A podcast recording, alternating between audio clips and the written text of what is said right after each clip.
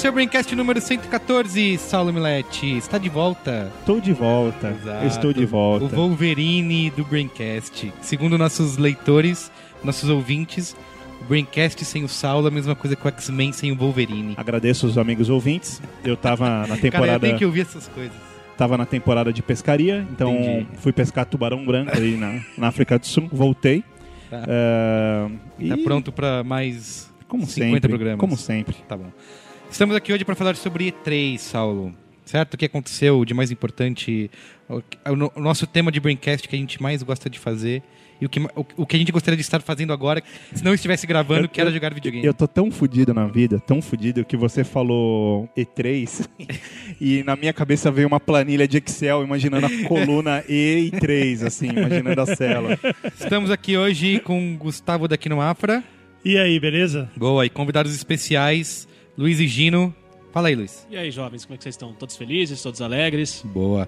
E Caio Corraine, direto de Manaus. Exatamente, correspondente quase que internacional, afinal de contas eu faço fronteira com uma pilha de países agora. Exato, tem outro fuso horário ainda. Sabe? Exato, eu tô no passado. E eu, inclusive, eu já queria começar esse Braincast pedindo pra vocês É. os números da Mega Sena, porque eu tô uma hora antes deles saírem. Mas uma e coisa, aí eu posso, a gente divide. uma coisa eu posso te falar, Caio. Quando for. Aí, eu- que horas são aí agora? Agora 8 e meia. 8 e meia. Quando for 9 e meia, vai fazer um calor do caralho. Se prepara. Mas, Guga, Quando for e- 10 e meia também. Quando for 11 e meia também. Cara, eu nunca fui pra Manaus, porque eu sempre penso assim, falo, pô, mas pra ir daqui a Manaus eu posso ir daqui pra Miami, porque É quase a é mesma Exato. quase a mesma coisa. É longe, cara. Não, mas uma coisa que é muito interessante que eu descobri só, né, estando aqui agora, é que é, quando rolam essas promoções de ah, viagem para Miami, não sei o que tem. Aí de São Paulo, geralmente você vai lá pagar, tipo, uma boa barganha, sei lá, dois mil reais e de volta, saca? Daqui a 500 reais e mais de volta. barato, né? Olha isso. Aí eu, Que que demais. porra é essa? Eu vou virar, eu vou virar tipo, eu vou começar a fazer PlayStation 4, cara. Eu vou virar bombeiro foda. Que puta ideia boa, cara. Já, ano- já anota meu CEP aí, meu endereço, que você vai mandar pra mim. Uma outra coisa, Caio, que é legal você saber é que o voo da Guiana Francesa pra Paris é um voo doméstico. Ele custa tipo 300 euros. Então, Caramba, se você for ir a pra lá nado de até carro. lá, é, É eu sério posso ir pra lá, isso? é, sério. posso ir pra lá de carro É e aí eu vou, considerado eu voo um voo. doméstico. é um voo doméstico, é um voo dentro da França, da França pra França. Que isso? Mas, Caio, eu preciso te perguntar, porque o Braincast é um programa competitivo que sempre visa o esporte e o entretenimento. Eu preciso saber se você torce pro Caprichou. Pra quem você torce aí? Eu- Cara, ó, eu, eu então, esse é um problema, porque já me fizeram essa pergunta sete vezes desde que eu cheguei em Manaus e eu nunca soube, nunca soube responder porque eu não sei qual que é o azul, qual que é o vermelho. A chance E de você ser aí, esfaqueado eu é geralmente eu falo, porra, eu torço pro vermelho. Só que isso é um problema porque as pessoas realmente ficam putas se você Mas- torcer pro, lá, pro boi que elas não torcem. Mas é tipo, é tipo futebol? Ei, caprichoso, vai tomar. É nesse nível? Porra, é nível da Coca-Cola ter que fazer uma, uma, uma, uma latinha azul, né, durante as festas. Legal que mudamos o tema do programa, né? falar de foda-se. Manaus. Curiosidades sobre Manaus, é isso aí. Vou fazer um braincast só sobre Manaus. Isso porque eu não saí do meu apartamento acho que em dois meses, saca? Tipo, eu vou até o supermercado, até o shopping e volto, saca? É isso que eu conheço de Manaus. Muito bem. Vamos ao comentando aí, Salomlete. Tem que ir, né? Tem. Então vamos.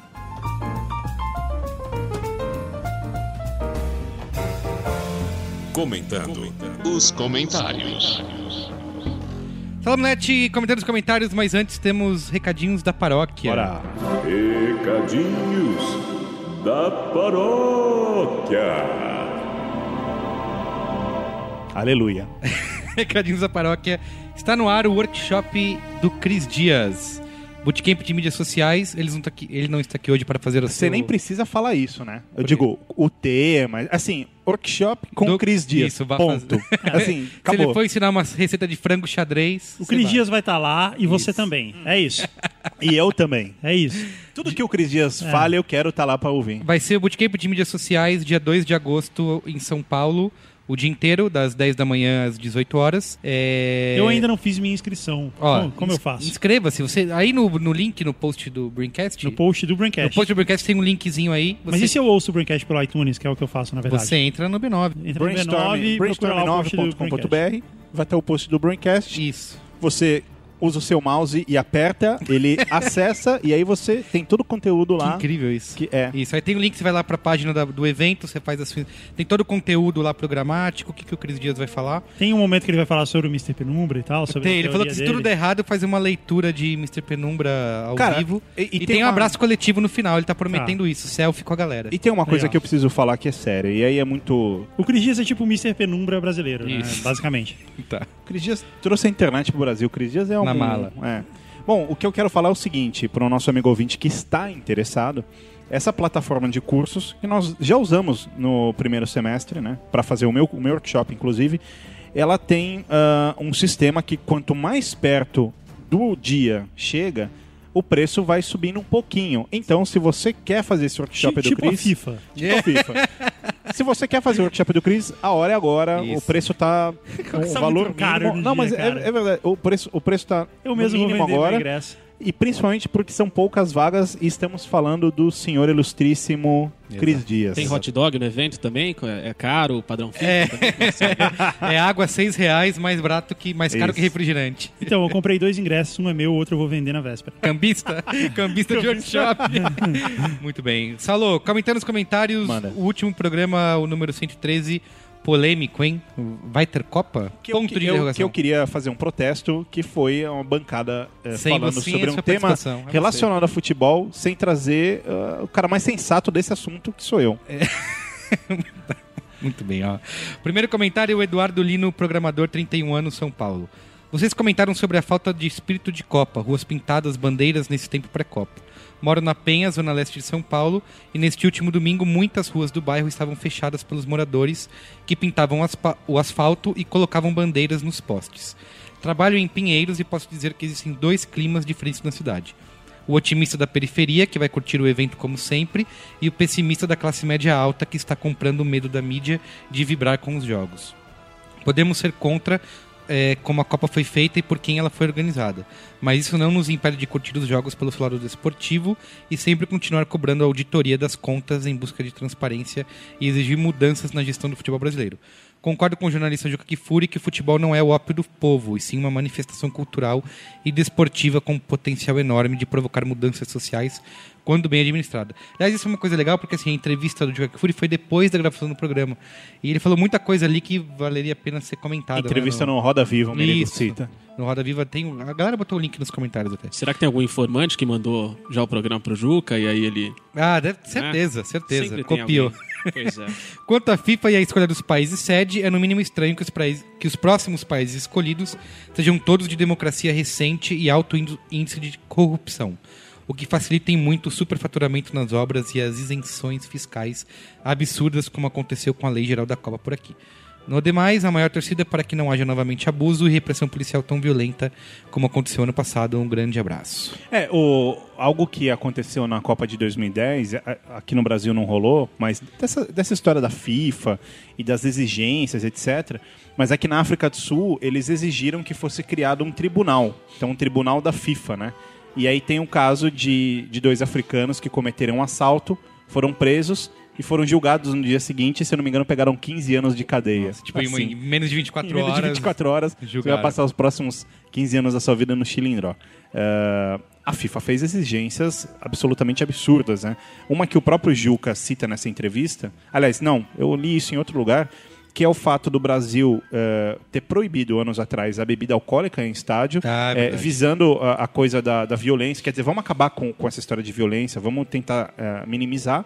E a FIFA, na lei da Copa, vende a Até bebida. porque a Budweiser é uma é das uma- patrocinadoras. Isso. Então, Se não vender cerveja, não tem Copa. é E a- complicado. E agora já tem a discussão para que essa, essa lei seja Ah, é? Continue. adiantada e que ela continue e que essa história de Esquece, cerveja esquece. nos estádios, ó, essa coisa da violência, deixa quieto, cerveja é legal, porque se teve na Copa tem que ter no resto da vida. Apaga o que, o que a gente decidiu. Tem uma É. entrevista legal com o presidente da Copa, que ele fala assim... não, Presidente mas- da Copa? desculpa, o presidente da FIFA, e ele fala o presidente assim... da Copa. É, pois é. e ele fala assim, é, não, mas a Blatter. FIFA, a FIFA é uma instituição é, Sem sem, fins fins lucrativos. lucrativos. E aí o repórter É, fala claro. assim, mas sem fins lucrativos, com mais de um bilhão de dólares na conta, dele, É não, mas é o- uma reserva.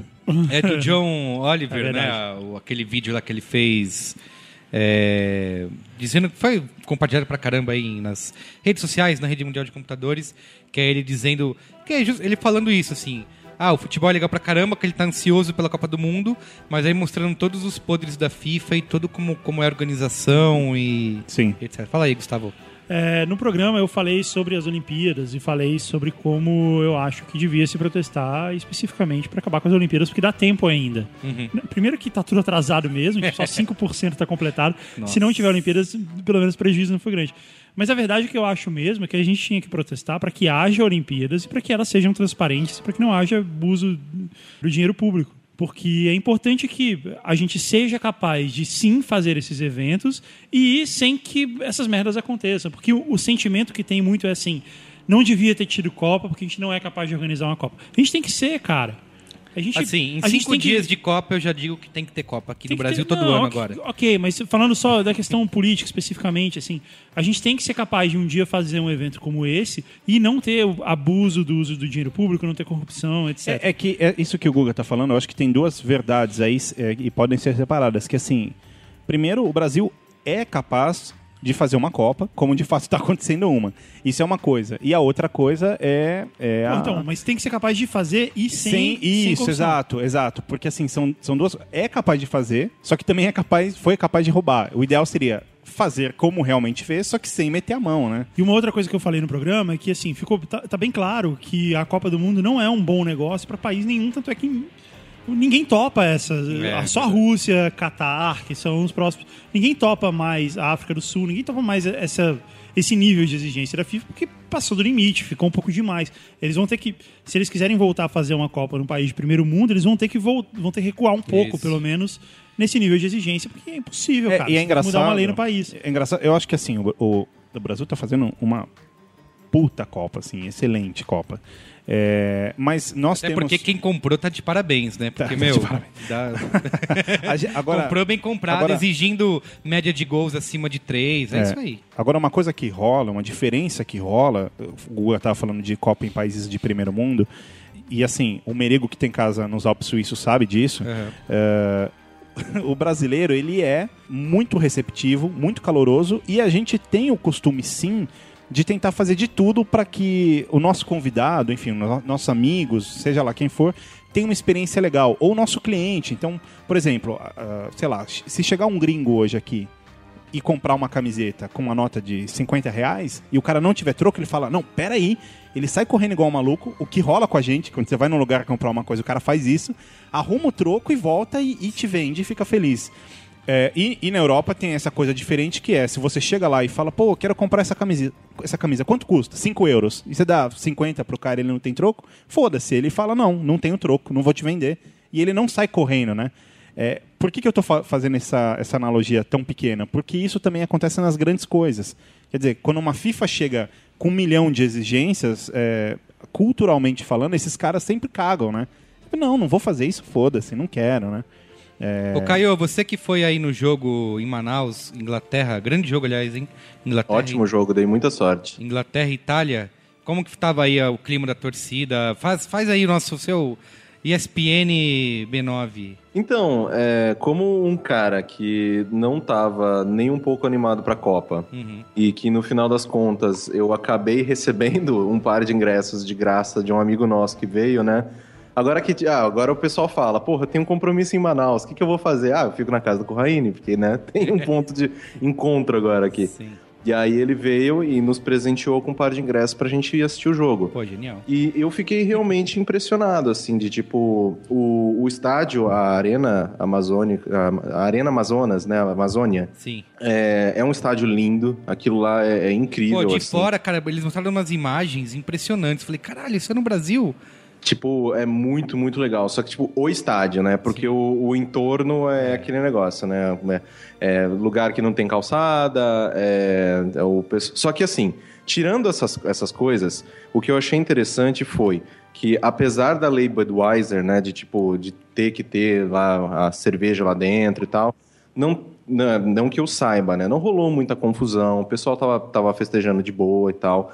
Não, apesar de alguns é, em- torcedores ingleses que eu fiquei sabendo de um amigo meu que estava do outro lado do campo, lá perto da torcida da, da Inglaterra. Eles acabaram quebrando os bancos e tal.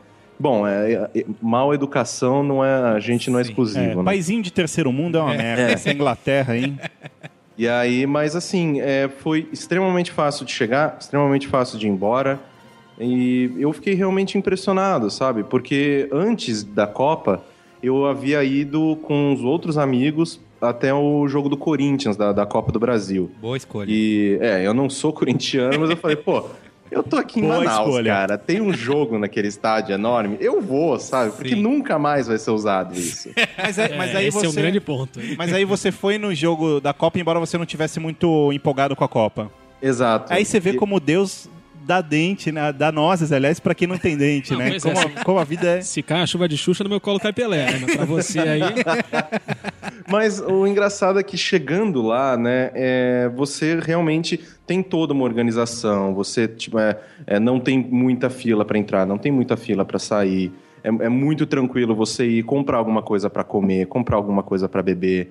E sabe, e eu acho assim, eu, eu, não, eu não sou um cara, eu gosto muito de futebol, mas eu nunca tive essa, essa vontade, esse pique de sair, levantar o meu cu do sofá Sim. e ir até um estádio para assistir um jogo. Porque é um programa É. de índio, né? Você- Não, é, é porque, tipo, ah, não, vai que eu saio com a camiseta do meu time eu apanho. Ou vai que demora pra caralho pra ir e pra voltar. Vai que, Isso. sabe, fica É. toda aquela neura. Caiu. E aí, com esse, eu não, eu não tive nenhum, nenhum desses problemas. Eu falei, caramba, podia ser todos os jogos assim, saca? Esse negócio Porque de você não, não, não ter muita vontade de ir em estádio, enfim. Por curiosidade e também experimento científico, pra que time você torce? Então, quando eu torcia pra futebol mais efetivamente do que eu torço hoje, eu era São Paulino. Tá, não entendi. Era só isso. Por que, que você não mentiu, cara? Não, porque é sério, assim, é de, de uns tempos pra cá, futebol brasileiro, eu não tenho mais tanto pique. Eu gosto mais de assistir um futebol solto, aí eu acabo assistindo futebol internacional e tal. Então, hoje em dia, eu sou muito mais um cara que gosta de futebol do que São Paulino. Então, por isso que eu falo, Faz assim, bem. eu fui assistir o jogo do Corinthians, porque, pô, uma experiência Corinthians, nova, é lógico, pô, é o. É, lógico, vou torcer contra. sou nacional, sou nacional aqui de, do Amazonas desde criancinha. Mas eu, eu queria ter essa experiência de estar num estádio do- da Copa, num estádio foda e tal. E no jogo do Corinthians, foi uma desorganização foda. Ah, nego, só, lá, pronto. nego só faltou derrubar os portões, porque, tipo... ah, então era um jogo tinha- normal de quarta-feira mesmo. é, tinha meia dúzia de policial lá, tipo, fazendo eh, a revista em todo mundo e tal, e tipo, um trilhão de pessoas pra entrar. Enquanto no da, no, no da FIFA, cara, parecia o, o maior aeroporto do mundo. Padrão Porque, FIFA. tipo, tinha todos aqueles lugares de que você passava, aquelas esteiras, sabe? Que você colocava a mochila, passava o detector, aí você passava dentro daquela portinha, que também é detector de metal e tal. Então era muito mais rápido. E aí o, o ingresso, tudo era muito mais ágil. Então, assim, na parada da organização, sim, é um evento que tudo funciona redondinho. Só que, o que, que esse estádio vai ficar fazendo aqui agora? É, vai ter show Sabe? aí, sei lá. Tipo, vai virar ou casa de show, ou vai virar, sabe, tipo, que nem o, o rapaz falou lá no, no vídeo da, do, do- da, da HBO, vai virar o maior, maior canteiro de passarinho do mundo. Vamos ao próximo comentário aí, Gustavo. Você que tá se preparando há tempos pra ler. Uh, Matthews, 23 years old, design student, São Paulo, SP. Me alonguei na primeira parte do e-mail, então se só quiserem ler a segunda parte no ar ou na gravação. Ah, não, Merigo, sério, cara, de novo, e-mail de duas páginas, outra vez, fez isso. Não é tão grande, não. Cara, sério, contrata alguém pra escolher os e-mails. Não é cara. tão grande, vai. Tá bom. Você aguenta. Não vai ter Copa. Ou eu, pelo menos, não vou torcer pelo Brasil nessa Copa. Não porque essa seleção não tem carisma ou porque não passa confiança, mas sim porque o sucesso não só da nossa seleção, mas o sucesso da Copa do Mundo como evento vai influenciar sim nas eleições. Não tem essa de mas, veja bem, não é bem assim. É assim sim. Se o Brasil for campeão no maior clima de festa, sem nenhuma complicação, a única coisa que fica no final é a sensação de que tudo deu certo, de que os bilhões gastos em superfaturamentos não foram tão mal gastos assim, afinal o Brasil ganhou, somos hexa, chupa a Argentina e bola pra frente. Como fizeram questão de salientar no cash, a conta já foi paga, ou pelo menos será paga em 128 vezes e com juros de preferência. Por isso o povo pode e deve cobrar. Tem que sair na rua, fazer greve e manifestação em dia de jogo sim. Não porque não vai ter Copa ou para passar uma imagem ruim para os estrangeiros, mas para não cairmos na ilusão de que deu tudo certo e que o custo Copa não foi tão alto assim, para não utilizarem a imagem da festa, da alegria do povo para justificar toda a roubalheira, como eu tenho certeza que farão. Temos que lembrar que futebol no Brasil não é esporte, é a nossa religião de quarta a domingo, com milhões de fanáticos que tomam ruas e lotam estádios. O cast foi bom como sempre, mas se- essa era a parte que a gente podia ter não lido. Ok. O cast foi bom como Essa é sempre. a parte que tá grifada, na verdade, né? Mas sentia falta de alguém mais pró não vai ter Copa, partici- ou então contra vai ter Copa. Participando pelo menos para bater na tecla do custo social dessa Copa para o Só país. perguntar, ô Saulo, você não participou do programa, você seria uma voz não vai ter Copa ou uma voz vai ter Copa? Cara, é. Primeira coisa. Veja bem, não. Veja bem. Sim Veja- ou não? Ve- Veja bem, é aí que tá. É, Continua a leitura, senão vai fazer outro Não, o que eu- podcast. a única coisa que eu quero falar é que eu acho que. é- É uma impressão, tá? Eu posso estar enganado. Mas eu tenho a impressão de que política é uma coisa um pouquinho mais complicada do que isso. É. E de que não é uma Copa que vai mudar os rumos da história política Isso, do e país. nem, nem seria num Braincast que nós decidiríamos, né, alguma coisa. Por último, quero elogiar Braincast e Anticast, são disparados os melhores podcasts brasileiros, com conteúdo sempre relevante e fugindo das opiniões meramente fúteis e com argumentos sem embasamento algum, como a maioria dos podcasts fazem. Por isso me entristece que vocês não façam campanha para o YouPix, como eu vejo vários outros casts de qualidade muito inferior fazendo. Essa é a outra parte que tava grifada, né? Eu, eu não vivo de títulos, eu vivo de Braincast. Muito bem. Por isso, faço um apelo aos amigos ouvintes que votem nesses caras para que mais pessoas descubram, passem a escutar este cast, que mais do que entreter e nos elucidar semanalmente, incentiva a discussão saudável e a busca por conhecimento, que afinal é o que a gente deve fazer Isso, sempre. sempre. Como diz o Valeu, Bilu! Obrigado, atenção e abraços a todos. Olha, eu acho que a gente. Ninguém aqui é a favor do, da roubalheira ou do governo, coisa assim. Acho que nem foi o Yasuda, principalmente, assim, ele também é, é bastante crítico em relação a isso. Como assim eu não sou a favor? Ah, não, mas, Não, é você, porque mas as- você foi contratado, é diferente. Sabe uma coisa que é que assim, Guga, eu acho que as pessoas sentiram uma necessidade, uma certa culpa, assim, elas precisam se justificar é, que estão gostando da Copa. Assim, para você torcer para a Copa e gostar e assistir os jogos, então você precisa fazer esse meia culpa, falar não, eu, ó, eu continuo sendo contra, tá? Mas eu vou gostar da Copa, sabe? Curte o negócio. Então, cara, é só você se livrar da timeline do Facebook, igual É, você fez, e isso. isso- essa culpa vai passar. assim. Exato. Porque você não é, porque você não é obrigado, cara. Você pode gostar ou não, você pode, gostar, você pode amar o governo, você pode ser a favor da roubalheira, tudo isso é um direito. Isso. Assim como você pode ser contra, igual nosso amigo que é contra, fala, não, não vou torcer pra seleção, também, também é totalmente um direito dele. A gente só é contra é, é, a ideia de, sei lá, eu pelo menos só sou contra a ideia de quanto pior, melhor, tipo, vamos fuder com tudo pra mostrar pro estrangeiro. É, a gente não sabe. exato. Eu acho isso bobagem, a gente tem Eu que. vejo gente torcendo pra dar tragédia, É, sabe? Pra é. ver estádio caindo, Eu- só pra poder falar, tá vendo? Eu falei, não sei o quê. Eu acho isso bobagem, isso não resolve nada.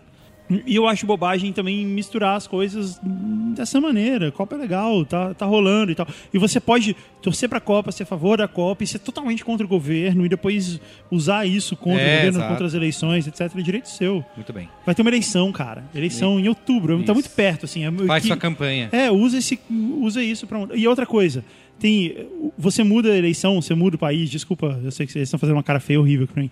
Você muda o país, não é, não é só trocando o poder executivo, troquem o poder legislativo. A previsão de troca de renovação do poder legislativo é de, na melhor das hipóteses, 40%. Ou seja, 60% dos caras vão estar lá. E esses são realmente os caras que mudam.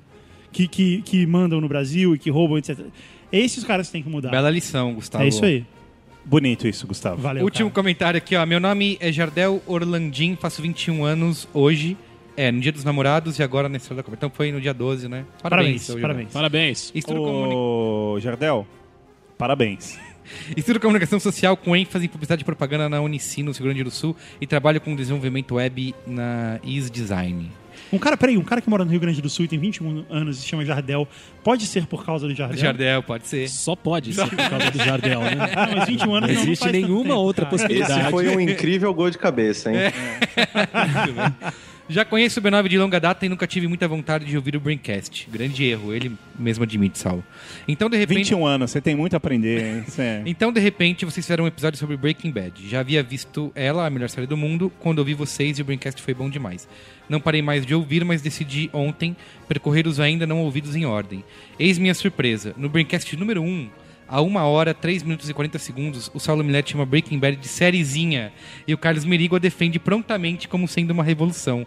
Ponto pro Merigo. Ponto pro Merigo. Isso é o que mais Parabéns. acontece na minha vida, Jardel. É o tempo todo isso. Eu falo uma coisa pro Saulo, ele cospe na minha cara e depois, quando eu insisto, ele experimenta e fala, tá, é verdade. Parabéns. Merigo. Eu só queria saber se eu tenho direito da réplica. Só deixa eu terminar, daí você tem direito. Tá bom. Já ouvi vários braincasts, parabéns, os assuntos e discussões são sempre muito bons e o volume do microfone tá muito melhor nos episódios recentes. Continuem assim, valeu atenciosamente, Jardel Orlandinho. Jardel, meu amigo. É, o que Um minuto, acontece? um minuto pra réplica. o que acontece quando eu falo sériezinha, na verdade é uma piada interna que eu. Ih, é verdade. Vai se fuder, você sabe que é. É, porque uma é piada curta, interna né? que eu Três tenho com, só. com o Merigo. Que, que a, a história é a seguinte: o Merigo eh, me indicou essa série e tal, e aí eh, eu aluguei tudo honestamente Fez mesmo. cópia de segurança. E aí eu comecei a assistir, assisti a primeira temporada que eu gostei muito. Só que na época eu estava assistindo outras séries e aí eu parei Breaking Bad para continuar as outras séries e, e aí eu só pensei, eu vou ver tudo de uma vez. Ah, e o Merigo começou a. Ainda estava longe de acabar, acho que estava indo para a quinta temporada, eu acho. acho que sim. e, e aí o Merigo começou a me impressionar: não, você tem que ver, você tem que ver, você tem que ver, você tem que ver. E Que, aí, aliás, é o mal de todo fã de Breaking Bad. e aí para irritá-lo. Iron Maiden. E aí, pra irritá-lo, um hobby pessoal, eu comecei a chamar de sériezinha. Então, sempre que ah, Breaking Bad eu falava sériezinha, sériezinha sériezinha, sériezinha, sériezinha. E assim que eu, eh, enquanto pessoa física, me livrei das séries que vinha assistindo, resolvi assistir Breaking Bad e aí eu vi de uma vez só em uma ou duas semanas. Muito bem. Então é isso? Vamos ao tema aí? Tem que ir, né? Tem. Tá, então vamos.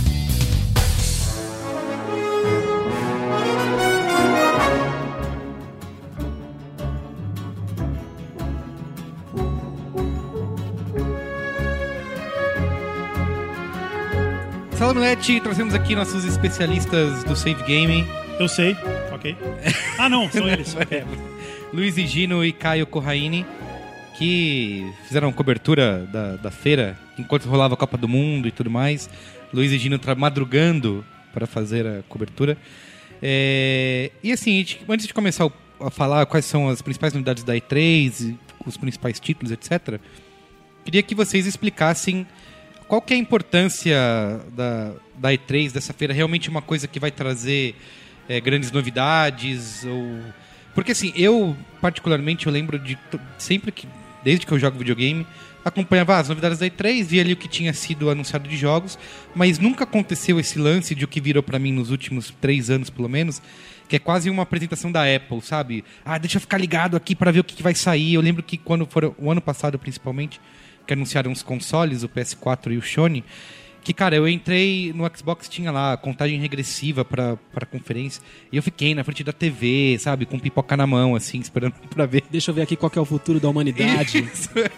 Exato, sabe? E- A gente já falou de, de Copa, de política, mas vamos falar de coisa, de, de- coisa séria de verdade, que é videogame, né? Isso. Conta aí, quem quer fazer a introdução?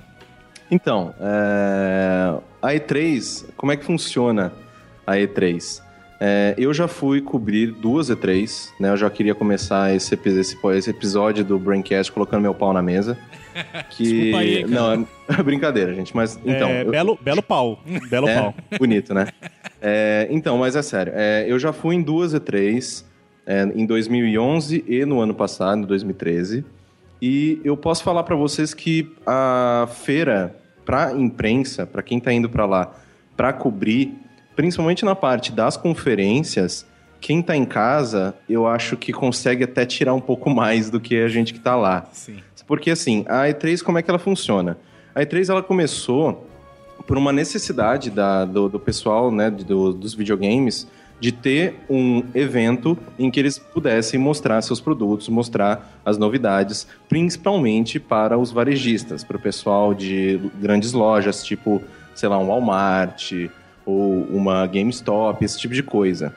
E o pessoal do- dos videogames, eles pediram isso para que eles tivessem na CES um espaço só para eles. Só que a CES falou: desculpa, a gente não pode reservar só um negócio para videogames. A gente aqui fala de diversas tecnologias diferentes. Se todo mundo tiver seu próprio espaço, isso aqui vai ficar, vai virar uma zona Não, e tal. assim, ó, vocês são brincadeirinha de criança. É, exatamente. Em 1995 vocês são brinquedos, vocês Isso. são moleques. E Já tirei mulher então, da sua cama. Exato. E nisso surgiu o E3, né? Por uma necessidade da, de toda essa indústria ter um palco realmente para poder falar principalmente com os varejistas e, consequentemente, com a mídia e o público. Só que a feira foi se organizando, foi crescendo gradativamente. Ela teve aí uns altos e baixos em alguns anos em que eles tentaram eh, mudar é, todo o esquema da feira, né, para ser uma feira mais de negócios, uma feira que facilitasse mais o encontro entre desenvolvedores e algumas publicadoras, só que não deu muito certo. Então, hoje em dia, a a E3 é basicamente um grande show em que você vai para ser para tomar uma, uma como que eu digo isso? Para tomar uma porrada de, de, de hype na cara. Olha, é isso aqui que você vai jogar nos próximos meses barra anos. Você diria Então- que é, é meio que a Rússia desfilando com um míssel na Praça Vermelha, assim. Exatamente. É, todas as empresas vão lá, Nintendo, Sony, Microsoft, vão lá com os seus tanques e mostram e colocam e tentam mostrar para o público né, em, que- em qual dos partidos ali que eles vão, que eles vão apo- apostar o seu próprio dinheiro. Mas eu acho assim, o que, que a gente precisa falar antes de realmente entrar nessa parte, discutir anúncios e novidades, a coisa que a gente realmente fica animado, é a gente prestar atenção e admitir que sim, a E3 é um evento comercial. A gente está basicamente passando um dia inteiro, principalmente o dia das conferências, né? A gente está passando basicamente um dia inteiro sentado na frente da tela do computador, assistindo a enormes comerciais que duram horas. Sim. Então, tipo, eu só queria tirar isso da frente, sabe? Tipo, olha, gente, você- nós estamos ficando. Eu, eu me coloco isso no meio, eu me coloco no meio, sabe? Que quando aparece um jogo que eu tô muito animado, eu fico animado, sabe? Eu, porra, eu quero comprar isso agora e tal. Só que a gente, eu queria tirar isso da frente, de fazer, sabe, essa. É, colocar essa mão. eles transformam aquilo tudo num show, né? E, num- e, obviamente é só. Eles estão escolhendo ali o que é de melhor, o que, que eles querem apresentar. E se você não tiver um senso crítico para para pensar, ó, isso aqui não é tão legal, isso aqui parece uma merda, acaba parecendo uma maravilha, né? É, Sim. E, e a gente tá basicamente, principalmente algumas pessoas, né, que, que levam isso mais pro lado do fanatismo e tal, de tipo torcer para sua empresa. Quem ganhou é três. É, quem ganhou é três e tal. Caprichoso ou É, ah, garantido? não, eu sou sonista, eu sou nintendista. Cara, você tá, você tá torcendo pro quê? Sabe? Ah, eu quero que o videogame do outro se exploda. É. Ah, que bom, porque aí vai sobrar só o seu no mercado, não vai ter competição, ele vai poder colocar o preço dos jogos do preço que ele quiser. Isso. Sabe, tipo, as E pessoas. sabe o que eu acho engraçado? Porque é. assim, é nunca considerar. Você não pode ter os dois consoles, ou os três, né? Sim, eu só posso ter um. Então, se sai um jogo pra outro, você tá louco pra jogar? Não, não vou jogar porque é pro, pro console concorrente, né? É que, principalmente aqui no Brasil, né, que a gente paga muito, muito caro em videogame, em tudo, né, tanto nos jogos quanto nos, no- nos consoles, é, geralmente você tem o dinheiro suficiente para escolher um e ficar com ele, e é isso, e desse por satisfeito de poder ter comprar um videogame novo. É, então, por isso que as pessoas acabam torcendo para aquela marca, porque eles falam, cara, se tudo começa, se tudo de bom começar a sair para o outro, fudeu pro meu lado. Se porque tudo não for legal, eu não vou ter dinheiro pra comprar para tudo. comprar o do outro. Então as pessoas acabam torcendo mesmo, trazendo esse negócio de querer que o videogame do vizinho exploda. Sim. Mas é isso, gente. Ó, a E3 é um evento que ele te mostra coisas em que você vai gastar dinheiro e você aplaude. Vamos aplaudir então esse maravilhoso comentário? Muito bom. Então, Muito bom. tirando isso da frente, agora a gente pode falar super animado dos jogos que foram apresentados. tá. Assim, a a grande diferença entre o ano passado e esse é que o ano passado foi totalmente focado nos consoles, né, no que eles fariam. É, ah, o Xbox vai ser a central de entretenimento, o PS4 vai ter o bagulhinho lá, o. Como que é o nome? O vibradorzinho lá. O Move. Isso. e é esse ano realmente agora focado em títulos, né? No que que a gente... Aliás, vários já foram também mostrados no ano passado, né? E agora um pouco mais com detalhes esse ano. E você, Gino, fez um vídeo lá pro Muito Longo Não Li, um vídeo não, três vídeos, né, pro Muito Longo Não Li, citando cada uma das conferências. E eu queria te perguntar, entrando nesse papo, quem ganhou a E3, na sua opinião? Eu sabia que, eu sabia que ia chegar essa. Não tinha jeito, né? Achei que a gente ia conseguir fugir, deixar até o final. Mas tudo bem. Ah, difícil falar quem ganhou. É, A gente chega com expectativas já, né? Você estava falando até essa coisa de. A E3 do ano, do, do ano passado foi essa coisa dos consoles, dos aparelhos. E aí, a E3 desse ano, no final das contas, antes de apontar quem ganhou, quem não ganhou, eu fiquei com a impressão de que o ano não ganhou. Sim. Porque parece que tudo, tudo de bom já tinha sido anunciado antes e de repente foi adiado pro ano que vem. Então eu acho que a E3 esse ano foi meio. tá meio num limbo, assim, de. Olha, os consoles vieram no ano passado, mas os jogos ainda não amadureceram direito para esses consoles. Eles, os mais legais vão chegar, fodões e poderosos no ano que vem. Mas esse ano a gente ainda tá aqui, tem uma amostrinha aqui, uma colar, mas tem uma coisa ainda pro console velho.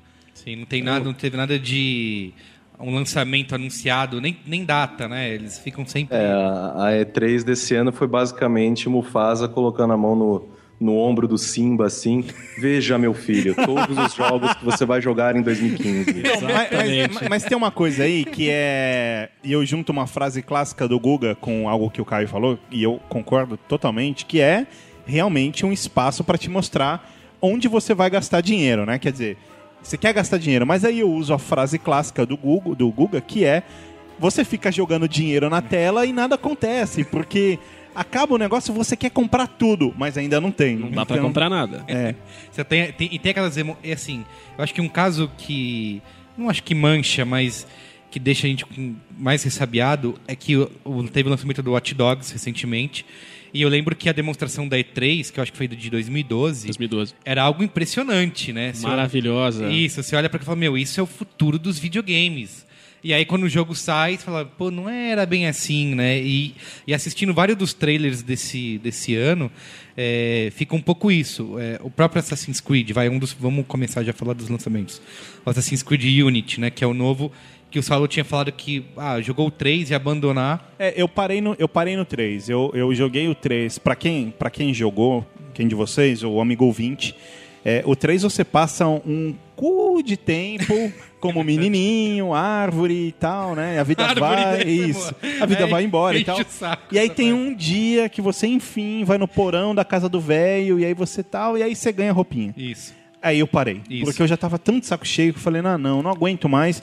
E aí eu abandonei. É, teve- eu- eu- por dois motivos eu abandonei. Um, por perceber que é pra você estar jogando o mesmo jogo de novo, né? Pela quinta vez, né? Contando Brotherhood, Sim, etc sim. e tal. Quinta vez que você tá jogando o mesmo jogo. E a outra é, quando você viu o trailer do Assassin's Creed, também provavelmente em alguma E3, mostrava lá o exército da Guerra Civil. e você falou, Isso. que do caralho! Batalhas. Eu vou chegar no meio dessa galera e poder É. matar todo mundo. Isso. Aí quando você vai jogar, não, você tem que seguir pontinhos amarelos. É. Se você não segue, você morre. Isso. Falei, meu, É um saco.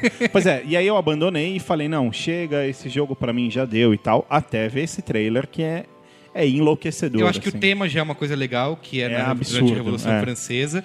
Mas eu também tenho um medo um pouco essa história do cooperativo aí. De... Que eu acho que a, a grande novidade do jogo é essa, né?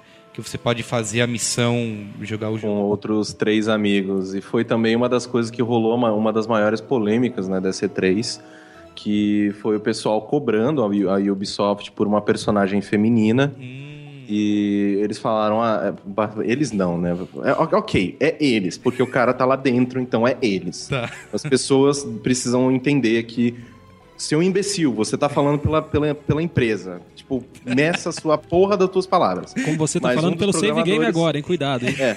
Um dos programadores simplesmente falou, então, não vai ter porque ia demorar e tal, ia levar tempo e a gente resolveu empregar esse tempo em outras coisas. É difícil Tipo, né, desenhar mulheres. Ia dar muito trabalho É, fazer é dois porque- seios, é, sabe?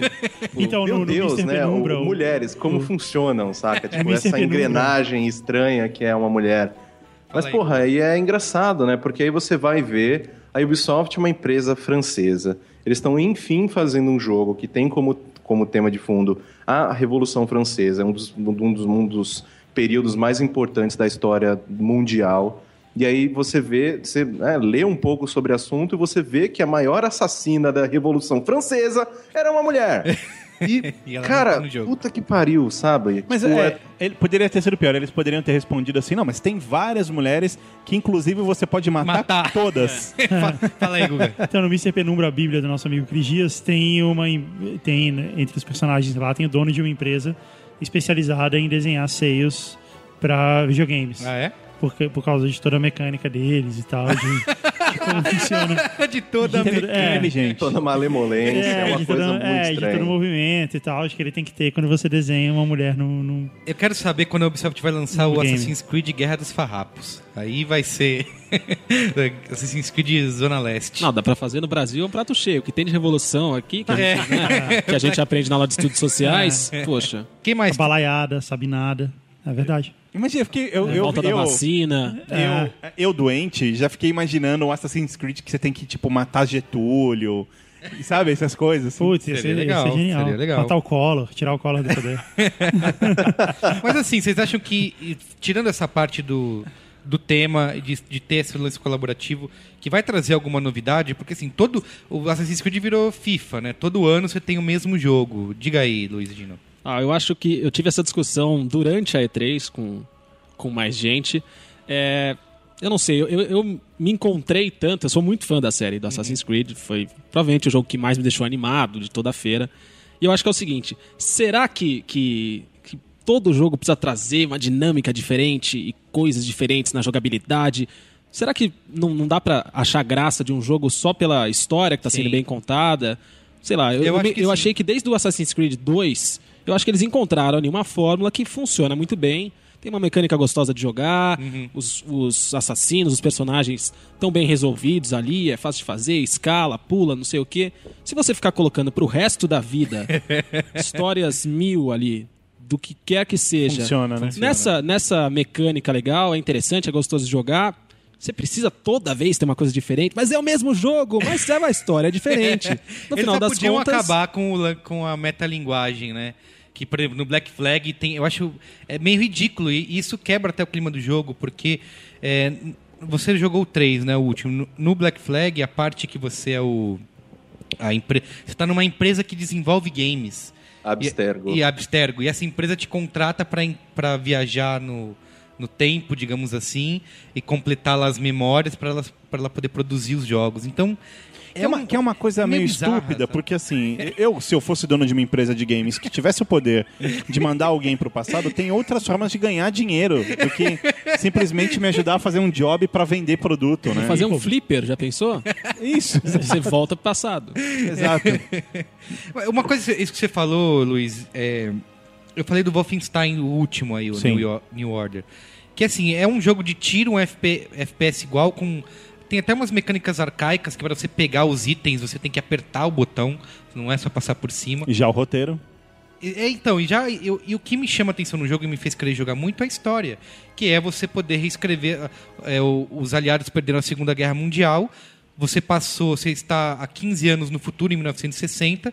Então o, o partido, a Alemanha dominou o mundo, fez do jeito que ela do jeito que ela quis, inclusive a Alemanha, os nazistas que foram para a Lua, e você joga tudo isso, sabe? Você joga, você vê, vai nas cidades, vê como que tá, tem um monte de coisa para te envolver durante a história que você vai lendo pedaços de notícia é, de como a história foi alterada pelos nazistas. Então, Tem a trilha sonora que é bem legal, que, bem rica, né? Merigo, é uma coisa Oi. que eu acho inter- interessante do Wolfenstein é que, caralho, né? Se a Alemanha tivesse ganho a guerra, a gente ia ter meca, ia ter cão me- mecânico, É robô. Em 1960, cara. Isso, Imagina, é. hoje em dia a gente tava com um carro voador. É, exatamente, tem essa, tem os, os, os cães robôs, assim. Então, isso eu acho legal, sabe? Só, é um FPS comum, não tem nada, não tem nenhuma mecânica revolucionária, mas a história chama atenção. Eu acho que é isso que o Higino quis dizer com Assassin's Creed, Assassin's Creed, e eu acho que essa questão de ser na Revolução Francesa poderia ser o mesmo jogo que a gente já tem, mas sendo a Revolução Francesa já é algo legal de jogar. E uma mecânica que eu acho que é legal pra caramba, o Assassin's Creed 3 me decepcionou muito. Mas ele tem uma das partes muito legais que é o, a, a batalha de navios, né? Que quando você começa a jogar, você fala: caramba, é o melhor jogo de pirata que poderia ser feita com essa mecânica. Né? No Assassin's 4, né? E, é isso, isso entrou no 3, né? Onde É. tem primeiro a batalha de navios. E aí você pensa isso, um jogo de pirata deveria ser desse jeito. E aí foi justamente o que eles fazem com o 4, com Black Flag, que é um grande jogo de pirata usando essa mecânica. Então tem essas renovações, assim, né? De... É, no entanto, a, a decepção aí de, de Watch Dogs, eu acho que é uma dengue plurif... é, assim, sabe? É, pegando todo mundo, porque eu vi vídeos é, que comparam, né? O lançamento com, com o trailer, a, a mesma cena. E você percebe uma diferença gritante, né? No que foi apresentado e no que foi vendido, no que foi entregue. E eu sinto que todo mundo tá com, com, essa, com esse receio, né? De olhar o vídeo e falar, É. tá lindo, mas e aí? É isso que eu vou jogar em casa? Porque não é. com Watch Dogs não foi. Aliás, eu li Esse é o num grande legado do Tem um site legal aí que eu li, uma notícia, é, dizendo que, eu- que a Ubisoft fez de propósito. Tem. Sim, é. tem- Saiu hoje, né? No, no dia dessa gravação, eu escrevi lá hoje. Lá para um, um site chamado Save Game. Não sei se vocês conhecem, mas se vocês não Acesse. conhecem, acessem lá, savegame.com.br. É que um. Ó, ó, ó, ó a ironia, né? Que um hacker teve que hackear um jogo de hacker para poder acessar diversas coisas e que aparentemente, né, pelo que ele diz, é, a Ubisoft tinha a possibilidade de entregar o jogo que eles prometeram em 2012 e que fez tanto alarde, né, porque foi antes do anúncio dos novos consoles, então ninguém estava esperando, né, uma coisa com aquela qualidade do Watch Dogs naquele momento. E aparentemente ele fuçando né, nos, nos cód no código-fonte, nas- nos arquivos que vem na versão de PC, ele encontrou diversos, eh, diversos arquivos travados que tava lá, tipo, é, efeito de Gloom igual D3, efeito de Blur Sério? igual D3. E aí ele D3 simplesmente 2011, foi lá e desbloqueou, e o jogo ficou absurdamente mais bonito. Sério? Cara. Então, aparentemente, o que, né, o que estão dizendo agora é que talvez a Ubisoft tenha capado as versões, a, a versão de Watch Dogs para PC, para que os consumidores que compraram esse jogo no Xbox One e no PlayStation 4 não se sentissem traídos de estar. Porra, acabei de comprar um videogame novo. Caramba. E ainda assim eu não tenho o, o, o jogo, o melhor, a melhor versão do jogo. Como assim? E aí o cara meio que tipo disponibilizou o mod e você, se você tem o Watch Dogs no PC, você pode ir até lá no 3D, eh, Guru 3D, se não me engano, é o nome do fórum. E tá lá a página, ele mostra tintim por tintim o que, que você tem que fazer, ele tira umas screenshots e você chora com elas, porque você fala, "Pô, é esse era o jogo que eu queria ter jogado desde o início, sabe? Caramba, que Então é muito estranho. É, Parece CPI da Nike, né? Parece. Só polêmica, aí Copa polêmica, é três polêmica, né? Cadê uma conversa leve, gostosa? Qual outra grande novidade que te impressionou aí, Salomilete? Você comentou. Cara, é. Assim, eu me impressiono fácil às vezes, É, né? E eu, eu, eu me impressionei com bastante coisa, mas tem um, algo, tem um jogo que foi motivo de discussão entre nós. Uhum. É, tivemos uma. Nos degladiamos via Twitter. eh, que é o seguinte: o Merigo, anos atrás, quando eu ganhei o, o Xbox 360 da minha amada esposa, me emprestou um monte de jogo. E um dos jogos que eu, que eu brinquei foi o, o Splinter Cell. Isso. E aí eu, eu joguei e tal. Só que eu achei o jogo muito legal, mas eu não gostei da jogabilidade do joystick. Achei, sei lá, podia ser um pouco melhor. E abandonei o jogo, né? E aí eu, eu quase apanhei quando eu fiz isso, porque o Merigo me, me, sei lá, me emprestou num sábado, eu devolvi na terça-feira. Isso. Falei, ó, Você não jogou. legal, obrigado. Você jogou o tutorial. É, porque no nível Merigo, isso, tipo. Cara, e aí eu Não vejo... dá nem pra, não dá nem pra ver a abertura do, do, do jogo. É, e aí o nosso, nosso ama- amado e estimado amigo Cris Dias me manda um vídeo no último sábado falando você precisa ver isso. E aí quando eu abrir o trailer... é, The Division. né? Isso. E, Cara, eu enlouqueci vendo aquilo. Enlouqueci vendo aquilo. É, O Assassin's Creed havia sido até aqui o, o que eu mais pirei, mas quando eu vi isso, eu enlouqueci. E aí, na hora, eu falei pro Merigo, falei, cara, vê isso, não sei o quê. E aí você automaticamente me atacou, Não, dizendo, não, não, não. mas você nem quis jogar o Splinter Cell, achou uma merda, você não vai gostar disso. É, eu, eu imagino que você não vai gostar, porque a jogabilidade, é, é- a mecânica ali é bem parecida, né? Espero que não, espero que não.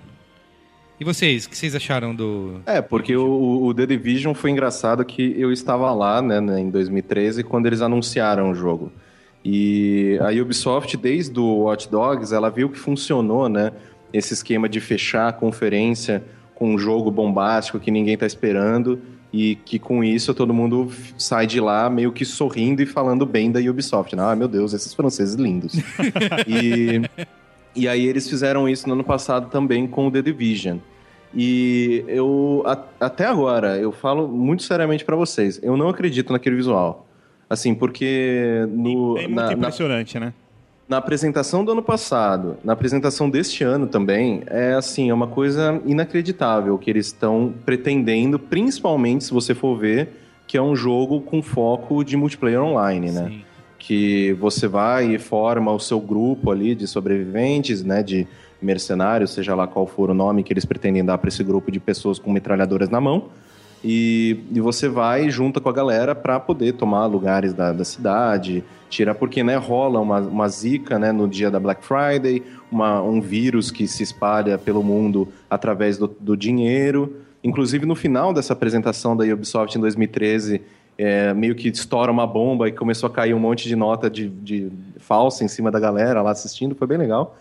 E então eu, eu acho assim, tudo que eles estão pretendendo, tudo que eles estão mostrando no jogo parece inacreditável. Só que o jogo ele já ele era para ser lançado em 2014, ele foi atrasado para 2015.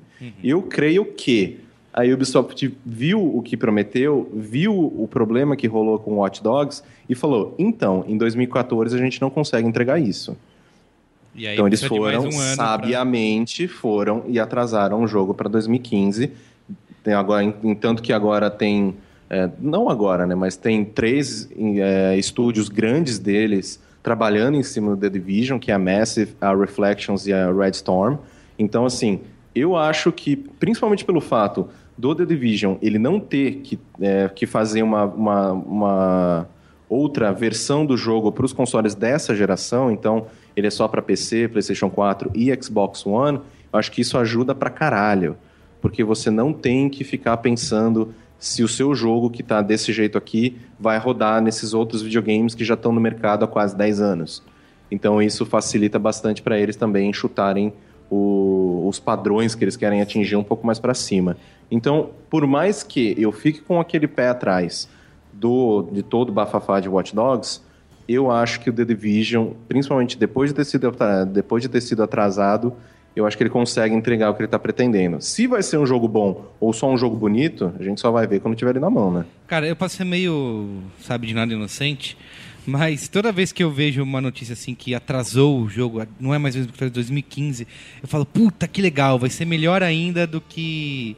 E não necessariamente isso acontece, né? É, porque tem, tem, tem, tem diversas é, alternativas, né?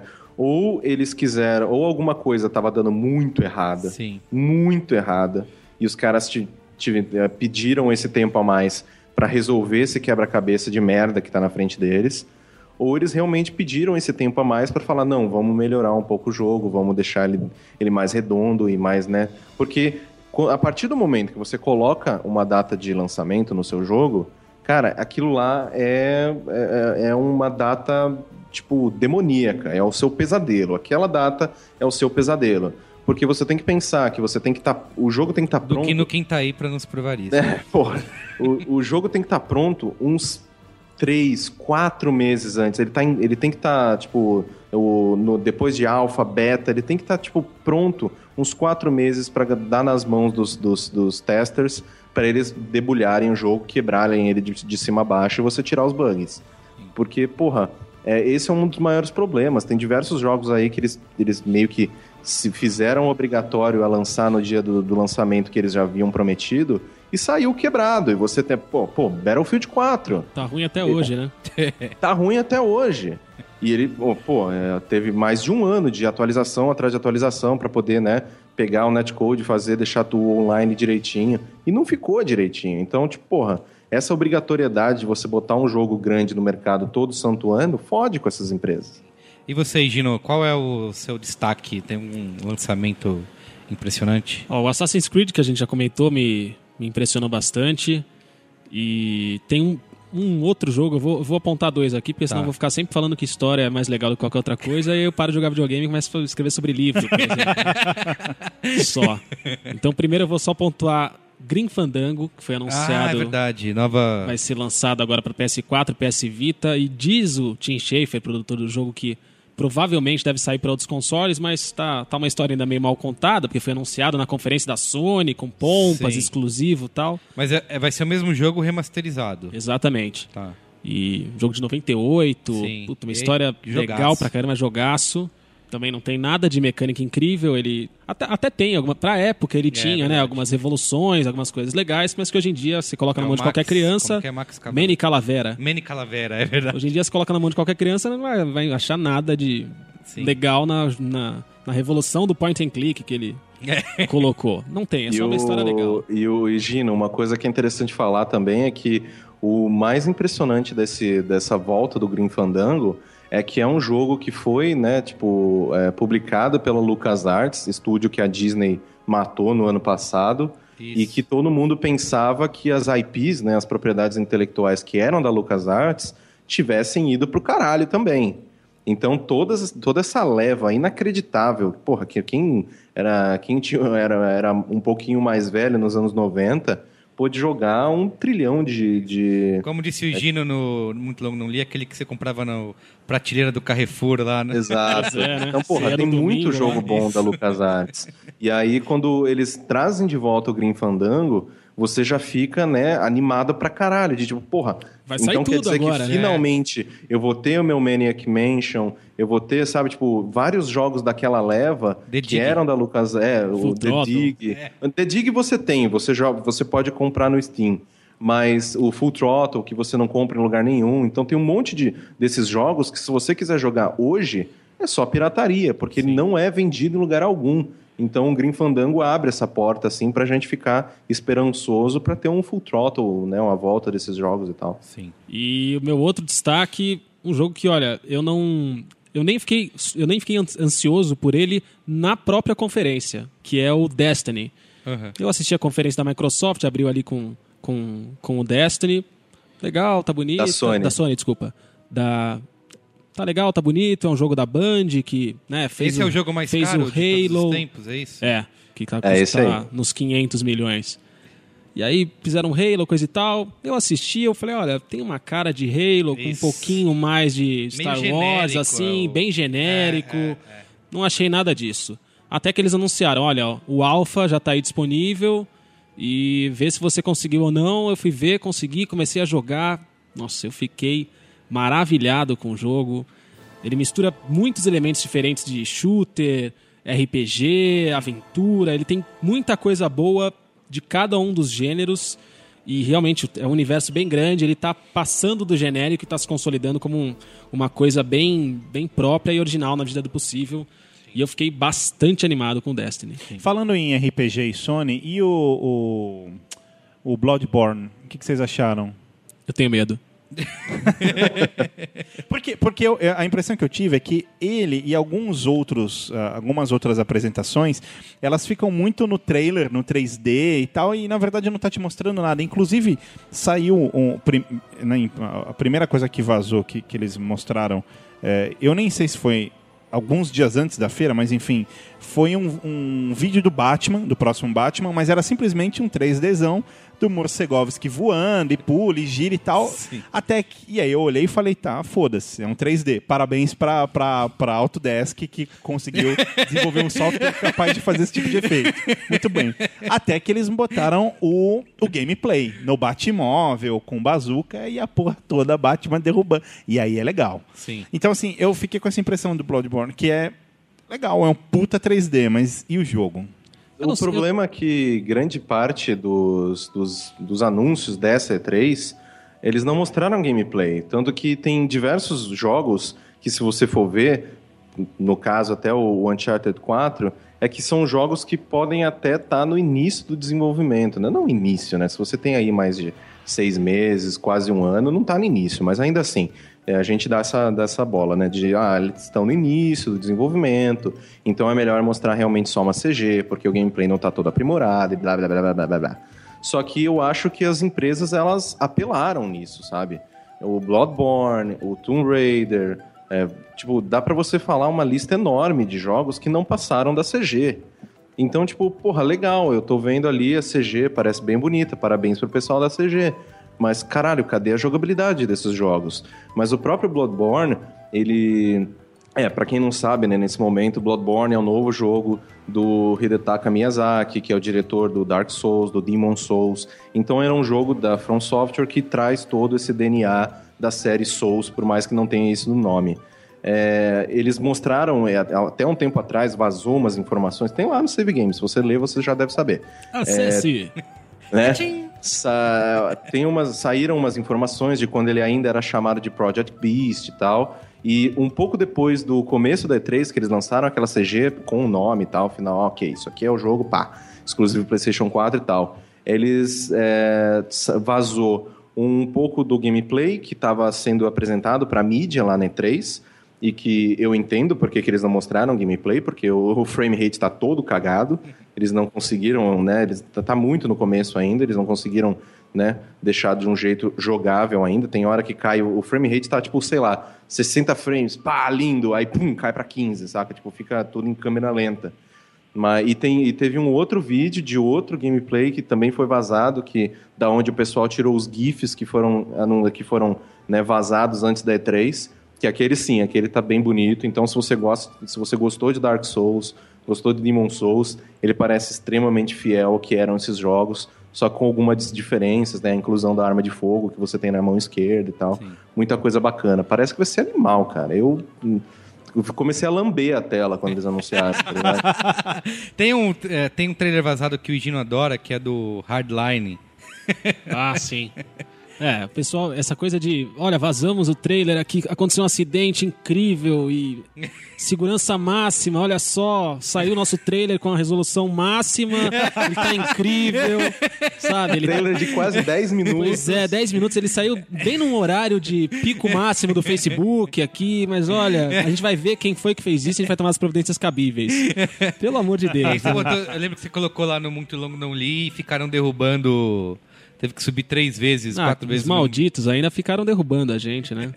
Botou cenas do Chaves no lugar. São quatro horas pra conseguir renderizar um vídeo, exportar o vídeo e aí os vagabundos eles derrubam o nosso vídeo. Mas tudo bem, acontece. É, outro, outro trailer que também ficou na base do CG, pelo menos eu, eu não acompanhei nada, foi o Far Cry 4, né? Pô, não, teve mais. Rolou gameplay. Ah, Não, ah, teve, não. teve jogabilidade. Então, então teve. é minha. E teve um lance do Far Cry. Minha falha. Assim, eu gostei.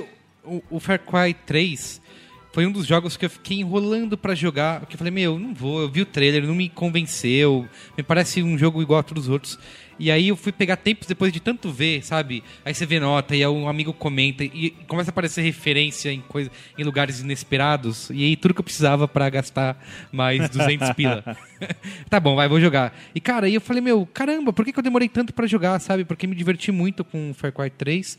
E, e vendo o 4, assim, o, a o trailer de jogabilidade, tem alguns lances legais ali de, é, de jogabilidade di- diferentes do, do anterior. Só que tem esse lance ainda enigmático de que você pode chamar um amigo seu que não tem um jogo pra jogar com você.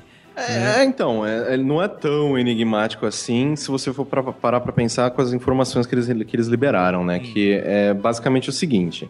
Ah, quando, pelo que, né, que as entrevistas que eu vi do pessoal da Ubisoft pós a, a apresentação. Quando você compra o jogo, você ganha 10 convites que você pode enviar para amigos diferentes da sua PSN. Tá. É, isso, até onde eu sei, é uma feature exclusiva do, do- da versão do PlayStation 4. Posso estar falando merda. Tomara que eu esteja falando merda, porque é uma feature mó legal. Então, é, mas o que eu sei é que é só do PlayStation 4. Você compra lá o seu Far Cry 4, você ganha 10 convites. Você pode enviar esses convites para amigos diferentes. E que enquanto você estiver jogando, você pode entrar lá no menu e convidar essas pessoas para jogar com você. Eles não precisam ter o jogo, eles só vão baixar lá uma. E a maneira com que isso vai funcionar, eu não sei se é, o cara vai baixar é, uma- uma- um patch, lá, um, um arquivo que vai permitir ele rodar o jogo, ou se eles já vão utilizar aquela tecnologia que eles compraram do, do Gaikai, que eles vão começar com beta agora do PlayStation Now, se vai ser só de streaming. Então eu não sei como é que isso vai, vai funcionar. Se for de streaming, too bad. A gente se fudeu porque não vai funcionar nunca aqui.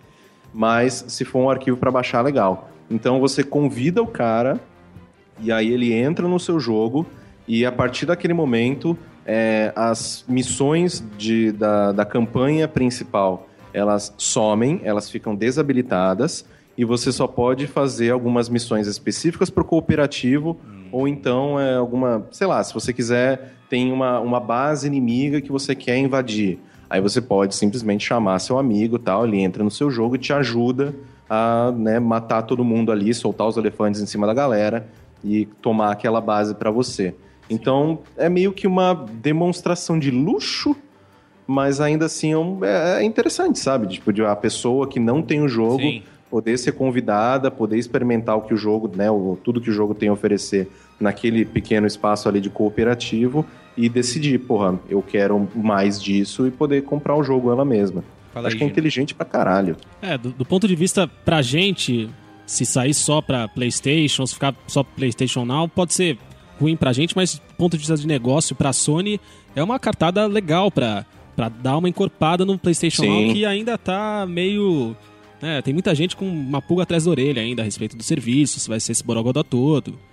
Então, pra eles, eu acho que é, uma, é um movimento inteligente, interessante. Sim. Deles que não foram tão inteligentes e interessantes na E3 como um todo. Dois outros jogos que eu gostaria de citar aqui, Hum. porque são jogos que fazem parte do meu cotidiano enquanto ser humano. Candy Crush. É, é um deles, claro. Minecraft. Mas o primeiro. Angry Birds. Isso. O, o- o primeiro é o, o Forza Horizon 2. É, o Forza foi, talvez, acho que o primeiro jogo, assim que eu peguei o Shone e tal, que eu coloquei o CD e falei: opa, chegou, chegou algo diferente aqui, né? Tô vendo uma diferença, realmente impressiona. Você foi na, na varanda e gritou: Chegou a nova geração! Isso, exato. É, no entanto, a, o que- a impressão que eu tive do, do, do, do- segundo, do segundo jogo dessa franquia aí, dessa geração agora, é que na verdade é o Forza Horizon chovendo e com a pista molhada. assim. ah, mas essa. Se você parar pra pensar por aí, Agora todos a os jogos da nova geração ser- são a mesma coisa com chuva e com pista Sim. chão molhado. É, é isso, exato. basicamente. Essa é a nova geração, gente. Partícula voando na É tela, isso. né? isso. Ou, te- ou tá nevando, ou tá chovendo, Isso. ou alguma coisa tá disparando Ou faísca. fo- é, e fumaça. Isso. Então, foi uma impressão que, que eu fiquei ali na hora vendo. E outro jogo que também faz parte do meu dia a A dia. gente comprou, peraí, a gente comprou um console novo pra isso. Isso, pra, pra chover. Meu Deus, olha essa fumaça! E, e o outro jogo é o FIFA 15. E que me preocupa bastante, porque agora eles estão colocando um recurso de emoção nos jogadores, né? Então o jogador tem emoção, ele, ele fica nervoso, ele pode ficar violento, ele pode perder a cabeça no jogo. Que No- jogador? O jogador virtual. Virtual. Só o isso. Pepe parece Isso, que só- vai ter. E, e me assusta um pouco isso, porque casos, por exemplo, eu é, é- isso é corriqueiro eu golear o Merigo. Ah, Só que eu golei o Merigo sem, sem os jogadores terem emoção. E agora eu fico pensando que talvez seja impossível ele ganhar de mim. Porque no terceiro, no, terceiro, no terceiro gol, seus jogadores já enlouqueceram. Tá. Já vão ficar violentos, já não vão mais conseguir se Eu achar. queria dizer que primeiro você precisa conseguir pegar a bola, Saulo. Depois. Eu ainda vou filmar e postar isso ao vivo, Eu posso uma filmar, goleada. vamos jogar hoje. Eu vou- Uma goleada. Uma goleada, Merigo. Então, eu achei interessante isso. Eu, eu adoro FIFA e eu, só, eu sempre tenho aquele receio de tá ficando cada vez mais difícil, né? Eh, eh, Você joga online e de repente você joga com os meninos de 8 anos que É, te humilham, né? isso, é. Que eles sabem Eu- todos os comandos e tal. Eu só, eu só jogo offline pra ter a sensação de que eu jogo bem. Porque quando eu jogo online é que eu vejo. Você descobre a o realidade. mundo real, exatamente. Fala, como que o cara tá fazendo isso, filha É, da puta? É, onde, onde- eu não tenho esse botão no joystick. Exato. Isso. E agora eu tô eu- jogando agora, o, só antes de você completar, saiu a atualização. O Cris vai falar isso ainda no próximo Dreamcast. A atualização do FUT para pro FIFA 14 de Copa do Mundo. E aí eu tô jogando lá, você pega as, car- as cartinhas, monta o seu time e joga a Copa do Mundo. É, e eu joguei toda a Copa offline, fui campeão. Aliás, eu te falei que a- na simulação lá do FIFA Bósnia chegou na semifinal.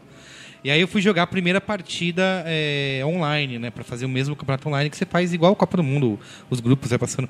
Cara, na primeira partida, assim, e teoricamente ele pega um cara que tá num nível, o mesmo nível que você ali. Meu, o cara fez gol com 30 segundos de jogo, dando chapéu e o caramba.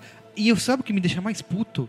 Eles sabem fazer todas as comemorações e fazer as comemorações mais irritantes possíveis. Então, e o cara aperta não o botão pra Isso, pular, né? exatamente, que eu ia falar. O cara não aperta o botão. Você fica lá, começa o jogo, filha da puta. E quando você faz o gol, também você quer pular o, o, o negócio. E aí você vê que o cara também não pula. Você fala, meu, você tá fazendo pra me irritar. É, e, e agora é justamente o que ele vai conseguir, porque o seu jogador vai ficar irritado e você vai começar a se. O seu time vai se desequilibrar cada vez mais. Ah, é, isso- É uma guerra psicológica. Isso. Tem isso, ó. Quando eu jogando uma carreira lá, eu consegui, depois de muitos anos, receber, ter uma proposta do- de emprego do Barcelona e eles me aceitarem. Aí fui lá. Aí eu chego no meu primeiro dia de trabalho no Barcelona, chega o e-mailzinho do Messi dizendo que estava cansado de jogar naquele clube e ele ia sair. Falei, Nem fudendo que você vai sair. Deixei o cara lá insatisfeito. Agora, eu acho que isso foi no- até no FIFA anterior. No, no atual, no 14, eles vendem o cara e pronto. Você não tem mais opção de falar, você vai jogar mesmo insatisfeito. Chega um e-mailzinho lá da. da Gislaine Nunes, advogada de é isso, da diretoria, dizendo, ó, na próxima janela de transferência ele vai embora. E, e fim de papo, você não pode nem negociar o valor. Aí você fala, eu também. Mas olha só, é, você falou aí do fute, a gente tava conversando isso semana passada. E, e aí eu fui dar uma chance de jogar. E eu achei uma chatice tão grande, cara. Por quê? Porque é muito chato, cara. Eles te dão um time aleatório, com jogadores aleatórios, e você tem que ficar lá se virando pra fazer aquele time ter química É, entre verdade. eles, baseado na nacionalidade Isso, deles. é, é. Então você ainda tem que ficar tentando descobrir em que liga que o cara joga e tal. É muito mas chato aquilo, vem- cara. assim- é tipo um joguinho. É, é tipo um joguinho de combinação, assim, tipo. É, um- tipo uma coisa um- que eu, assim, eu tava tipo pensando... um sudoku do eu- FIFA. eu tava considerando Você fica tentando combinar. Você combina, fica mexendo Incrível. a cartinha de um lado pro outro pra tentar combinar. Mas Metáfora assim, da noite. o fato é que isso é um, um caça-níquel, né? É feito pra você ficar fazendo Não, compra é- dentro do, do Assim, jogo. eu acho que você pode evoluir no fute só ganhando os jogos. É claro que se você botar dinheiro, você É avança o que todos mais os rápido. caça-níqueis dizem. É, é. Não, dá pra jogar desde que... Mas acho que assim, você Vai ganha levar um século. Você ganha coisas é, é, que valem a pena só jogando. Eu tava pensando assim na diferença entre os modos de jogo do FIFA que eu gosto. Eu gosto de jogar o carreira, que é muito mais focado no seu time e você joga com o seu time, vários campeonatos, contrata jogador. Só que tem um lance do carreira que é o seguinte: você não tem grana pra comprar os melhores jogadores do mundo, dependendo do time que você tiver. Aí o cara também não aceita jogar. E vai passando, ao- com o passar dos anos, os jogadores vão ficando velhos e vão se aposentando. Chega, se você jogar muito, chega uma hora que só tem jogador genérico. Aham. O FUT, ele é muito mais focado no nos jogadores em si do que no próprio time. Porque você pode criar um time com nome Não, próprio. ele, não, ele não, não. pega e te dá um time lá e você tem que trabalhar e com assim, ele. que você é pode muito, pegar. é muito chato. Sei lá, você vai pegando as cartinhas, você pode conseguir lá o Cristiano Ronaldo. Não, é é melhor não, porque né, depois de, do chocolate de hoje. É, mas você pode conseguir pegar os jogadores lá, é, o Robin da vida, e ter no seu time. E isso é a graça. E você bota esse seu conjunto de cartas para enfrentar um outro conjunto de cartas. E eu acho que é o legal que você tem ou- outras preocupações que, por exemplo, você não tem a contratação ah, de dar grana, não passa os anos o cara ficar velho, ele não vai pedir para sair do seu time, porque tá de saco cheio. Não, então, ok, eu acho que mas- ele tem umas outras metáforas que. Ó, Ok, cara, mas dá pra perceber que é voltado pra que você faça compras, porque você tá ali jogando com um monte de jogador genérico, mas você pode pôr o Messi no Não. seu time por, por uma pequena quantia Mas de o que eu ia te falar, você não. Eu jogando pouco, essa, esse, eu também não jogava fute porque eu não gostava. Comecei a jogar no Copa do Mundo. Porque é o único modo de jogar Copa do Mundo no- na nova geração. Que outra é através do né, fute. cara? Você tem que pegar um time totalmente genérico jogar Então, Copa mas o do que, eu- Mundo. o que eu ia dizer assim, você começa com um time genérico, com jogadores com a abaixo da, da crítica. Só que, cara, jogando pouquinho assim, você já começa a vir jogadores bons, sabe? Mas mesmo Pega uma assim, carta cara, de um você não jogador pode 80, jogar com a 85. Argentina, ou com a Alemanha, ou com Portugal. Hum, Ah, mas aí são, meio chato, cara. são modos de você... Mas tudo bem, o fato é que dá pra perceber, sendo bom ou não, dá pra perceber que isso foi criado ali, ó, precisamos ter um, um modo de jogo onde a gente possa ter compras é, compras online, compras dentro do jogo. Para que o cara possa gastar dinheiro dentro Sim. do jogo pra crescer e tal. Porque e, e vocês não acham que isso meio que tipo tá matando um pouco a, a história do, do videogame, sabe? E, Tudo assim, tem que ser com isso, Tudo né? agora virou isso, assim, pô, tem que ter um jeito do cara ganhar dinheiro aqui, da gente ganhar dinheiro. Já não basta os 200 reais que a gente paga pra É, comprar o é. jogo, ainda tem que ter um modo onde você tem que ficar pagando centavos ali pra poder passar de fase ou avançar mais rápido no negócio. É, isso, isso se, não a gente for, se a gente for começar na discussão do free to play e micro, microtransações e tal, a gente fala foda-se pra E3 e continua só com isso. Mas o, o, assim, no caso do FUT, do FIFA, né, que é o Ultimate Team, para quem não tá entendendo nada que a gente tá falando do FUT até nesse momento. Boa. É, o, toda essa questão das cartas e você poder comprar jogadores e tal, é, eu acho que é um esquema inteligente e que não é tão pay to win quanto outros jogos são.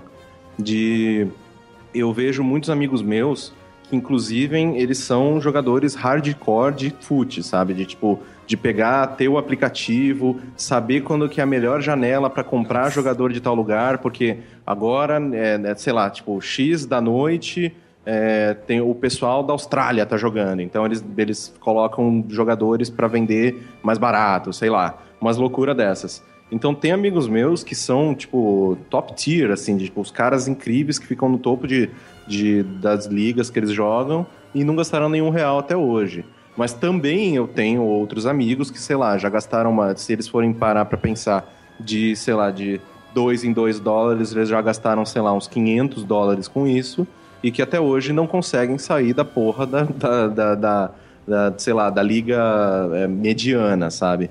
Então, eu acho que quando eu fui tentar jogar o fute, eu tive essa complicação de, porra, o que, que eu compro, qual que eu vendo. Pô, consegui comprar um zagueiro foda por um preço bom, só que eu comprei ele só para revender, porque eu vou ganhar ali na, na, na, na- na diferença das moedas e tal, não sei o que tem. Eu meio que entrei nisso. Só que eu nunca consegui. a- a- toda a parte de gerenciamento das cartas, toda a parte do meu super trunfo ali, era a parte mais divertida. Quando eu tinha que, tipo, apertar o botão, ok, jogar com o meu time, era um saco, porque eu perdia do- da galera online, sabe? Foda-se. O cara joga melhor que eu, não adianta eu ter a porra de um jogador, né, número, nível 90 no meu time, eu ainda perdia porque ele jogava melhor que eu.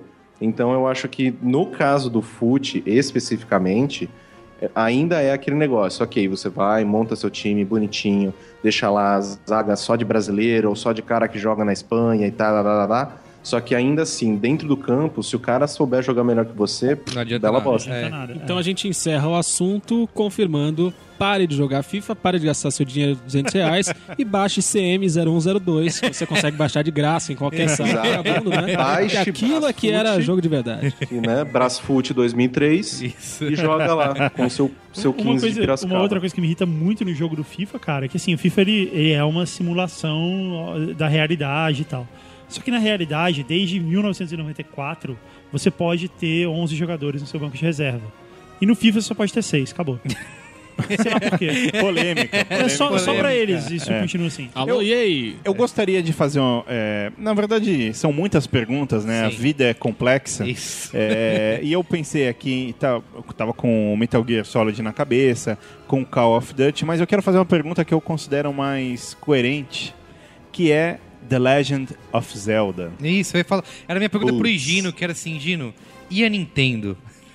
A Nintendo, essa empresa maravilhosa, né? Essa empresa incrível que nos últimos anos tem tomado decisões geniais em todos os âmbitos de seu negócio, não é? Eu não gosto da Nintendo há bastante tempo, eu parei de ter videogames da Nintendo, acho que no Super NES, e eu sempre fico muito decepcionado com tudo que ela faz. Me ajuda a te ajudar. Me ajuda a te ajudar, Nintendo, pelo amor de Deus. Aí esse ano fui assistir a, a conferência, a apresentação deles, né? Já que eles não fazem conferência, eu fiquei, assim, levemente surpreso. Levemente não, fiquei bem surpreso, porque eu achei que eles foram coerentes na apresentação, trouxeram anúncios interessantes. Um deles, o tal do Legend of Zelda, que assim, a Nintendo, eu, eu sinto que a Nintendo tem. tem personagens, tem marcas tão fortes Sim. que eles estão cagando pra inspiração demais, por exemplo. Então eles declaram o que eles estão fazendo, como foi como aconteceu com o Zelda. O responsável pelo Zelda durante a apresentação falou: "Estamos fazendo um Zelda de mundo aberto inspirados em Skyrim". Acabou, mostraram ali cinco minutinhos de. Nem isso, né? Mostraram um minutinho de, de vídeo. Também é aquele gameplay, entre Sim, aspas, né? Porque sim. eles fazem aquele vídeo sensacional com câmeras de Isso. todos os ângulos, explosões, etc. Fala assim: esse vídeo é de gameplay, pessoal. Fala, não, não é de gameplay. É só o gráfico que pode ser o mesmo gameplay, mas tem uma É, coisa esse é o- incrível é o acontecendo. É o, a- é o abismo enorme entre gameplay e in-game. É, exatamente. São dois termos extremamente diferentes. E os caras precisam aprender a usar também. não é?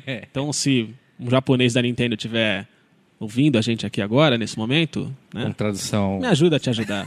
Eu, eu também assim? quero, se tiver algum japonês da Nintendo ouvindo-nos, eu quero dar uma dica para que ele tome uma atitude antes que a empresa vá à falência. Que é parar de fazer tudo isso e começar a lançar Super Mario World e fases diferentes para iPhone e iPad. Pronto, vende a 99 centavos. Vocês vão voltar a ganhar muito dinheiro e vão viver para sempre. É só o que a gente quer. E você é não tá nem cobrando royalties, né? Isso, a gente só quer jogar Mario, é isso. Cara, tem uma outra coisa que eu fiquei. Eu tenho um Mario no iPhone que saiu pirata. Vocês lembram dessa história? Pirata? É, teve uma empresa chinesa criou uma cópia perfeita do jogo Mario. Um do- Mario. um- um- não, um dos, um dos primeiros lá e chamou de Monino e colocou à venda na Apple Store. E aí eu vi isso, sei lá, no Twitter, alguma coisa assim, fui lá e comprei. E aí em seguida a Apple tirou do tirou, tirou da loja, mas eu tenho ainda. Molino, que é, é, o, é o gentílico chinês para Mario. É, Monino. Ó, uma outra coisa que me quase fez comprar. Eu também. eu- o último. Eu tive o Wii, né? Eu sempre tive Nintendo, assim. Depois do Super Nintendo, eu não tive PlayStation 1, nem 2, é, nem o Xbox One. Eu tive durante muito tempo consoles da Nintendo, Nintendo 64. E, e aí teve- tive o Wii também, até cansar, falar, meu, jogar videogame sentado, abandonei o Wii. E uma coisa que me fez dar aquela coceirinha de querer comprar o Wii U foi o Mario Kart, o 8, né?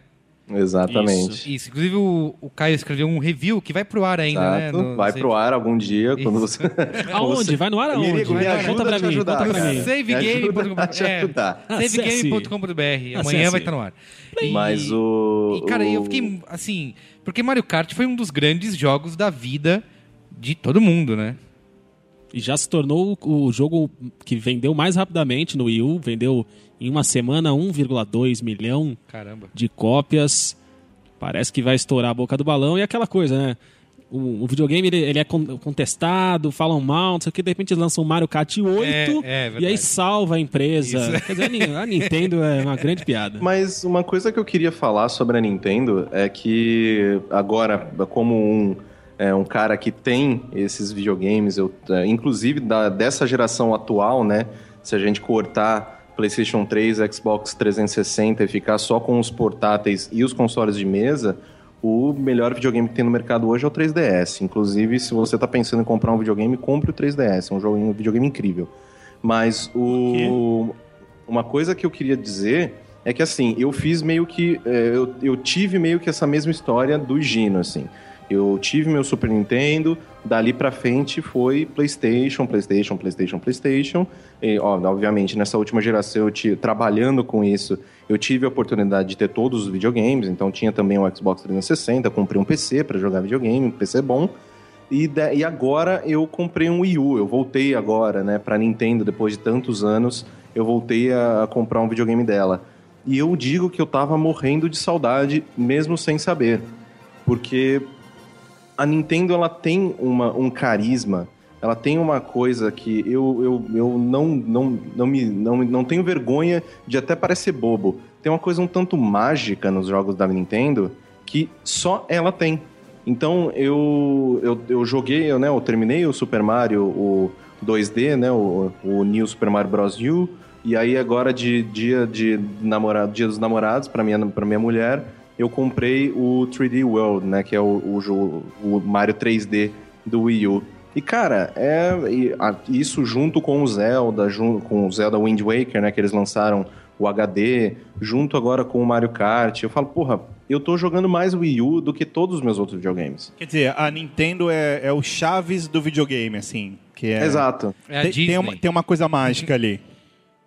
Tem alguma coisa mágica que você sabe tudo que vai acontecer e mesmo assim você dá risada Ó, no final. Eu posso, te, eu posso te ajudar nessa sua declaração, que é verdade, que eu joguei, quando eu joguei o Super Mario Galaxy no Wii, cara, é emocionante, velho. Quando você começa e a trilha sonora, e aquele, caramba, tô jogando de novo Mario, sabe? Nova geração e nananã. Os caras sabem fazer a...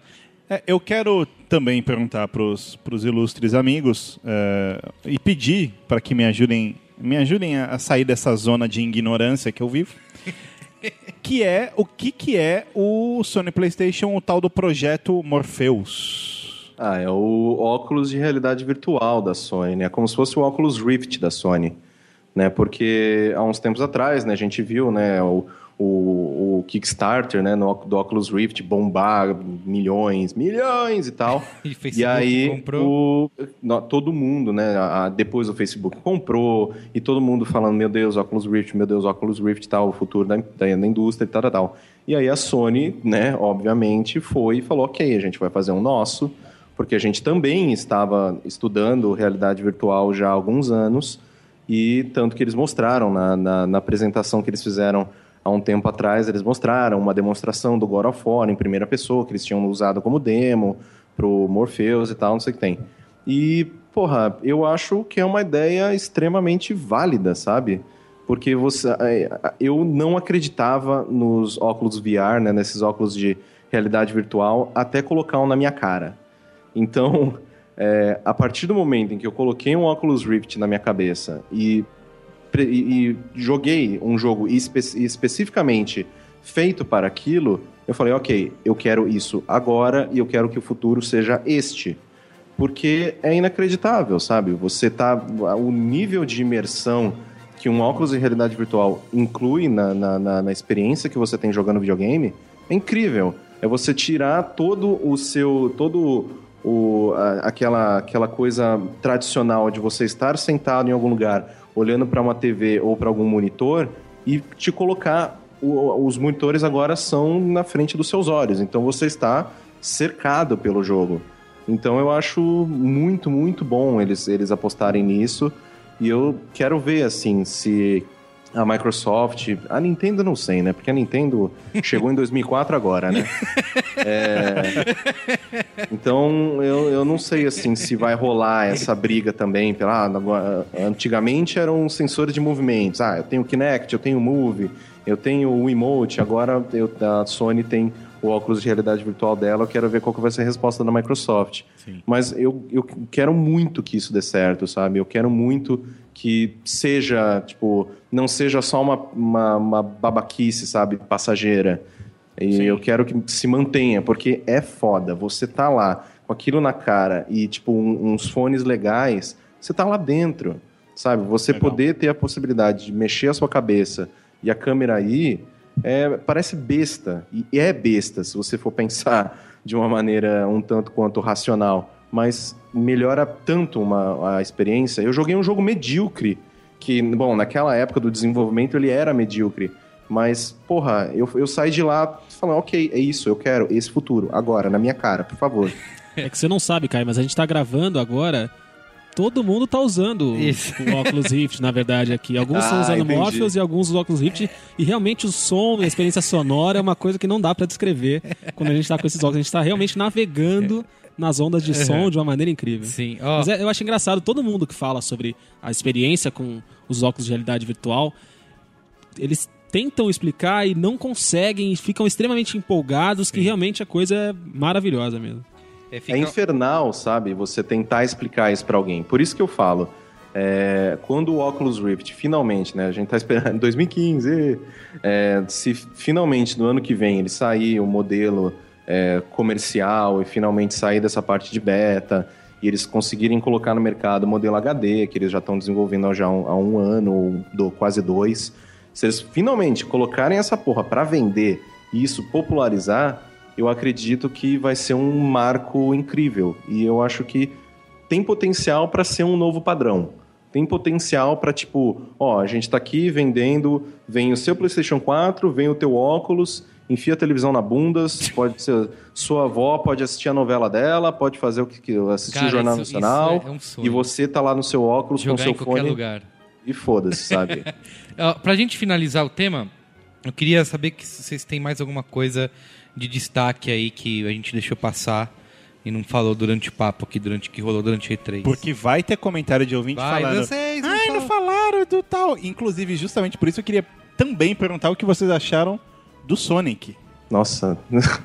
o, o que? O Sonic Boom? Isso, exato. Ai, cara, é um jogo tão triste. o... o Sonic Boom, é, de novo, para o pessoal que tá ouvindo e não sabe, é um jogo exclusivo para o Nintendo Wii. É um daqueles três jogos que a, que a SEGA prometeu pra Nintendo, né, que ia ser exclusivo. Cara, Já essa tem- a gente parceria é uma coisa de. tem- É uma parceria que tipo, a- nós mesmos, de, sei lá, de 94, a gente já tá errado, batendo a né? cabeça na parede. Isso tá é tão errado, exatamente. É tão errado. rasgando o cu com o dente. Mas então, o, o- ele faz parte né, desses três jogos que a SEGA prometeu. é, dos três jogos do Sonic que a SEGA um prometeu de pro, Troia, exclusivamente para o Nintendo Wii U, que teve o Sonic Last Planet. Eu não sei se o, o- o Mario e Sonic das Olimpíadas de Inverno ele entra nesse bolão, Eu nesse, acho que nesse entra, bolão Caio. aí. Se eu não me engano, Se entra. ele entrar, o- esse, o Sonic bom é o terceiro dessa lista de três que eles prometeram. E ele não está sendo desenvolvido pelo Sonic Team. Ele tá sendo. é, ele é baseado em uma animação que a Nickelodeon vai lançar nesse ano. E pff, tem tudo para dar tão errado, cara. Putz, que tristeza.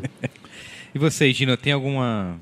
Algum outro algum adendo? outro, algum outro adendo aí que a gente deixou passar? Ah, eu, é, ainda, pra aproveitar que a gente tá falando de Nintendo, Nintendo, Nintendo, eu acho que um dos. Talvez, a gente falou que o Mario Kart 8 chega como um pedacinho de trunfo aí pra Nintendo tentar se reerguer.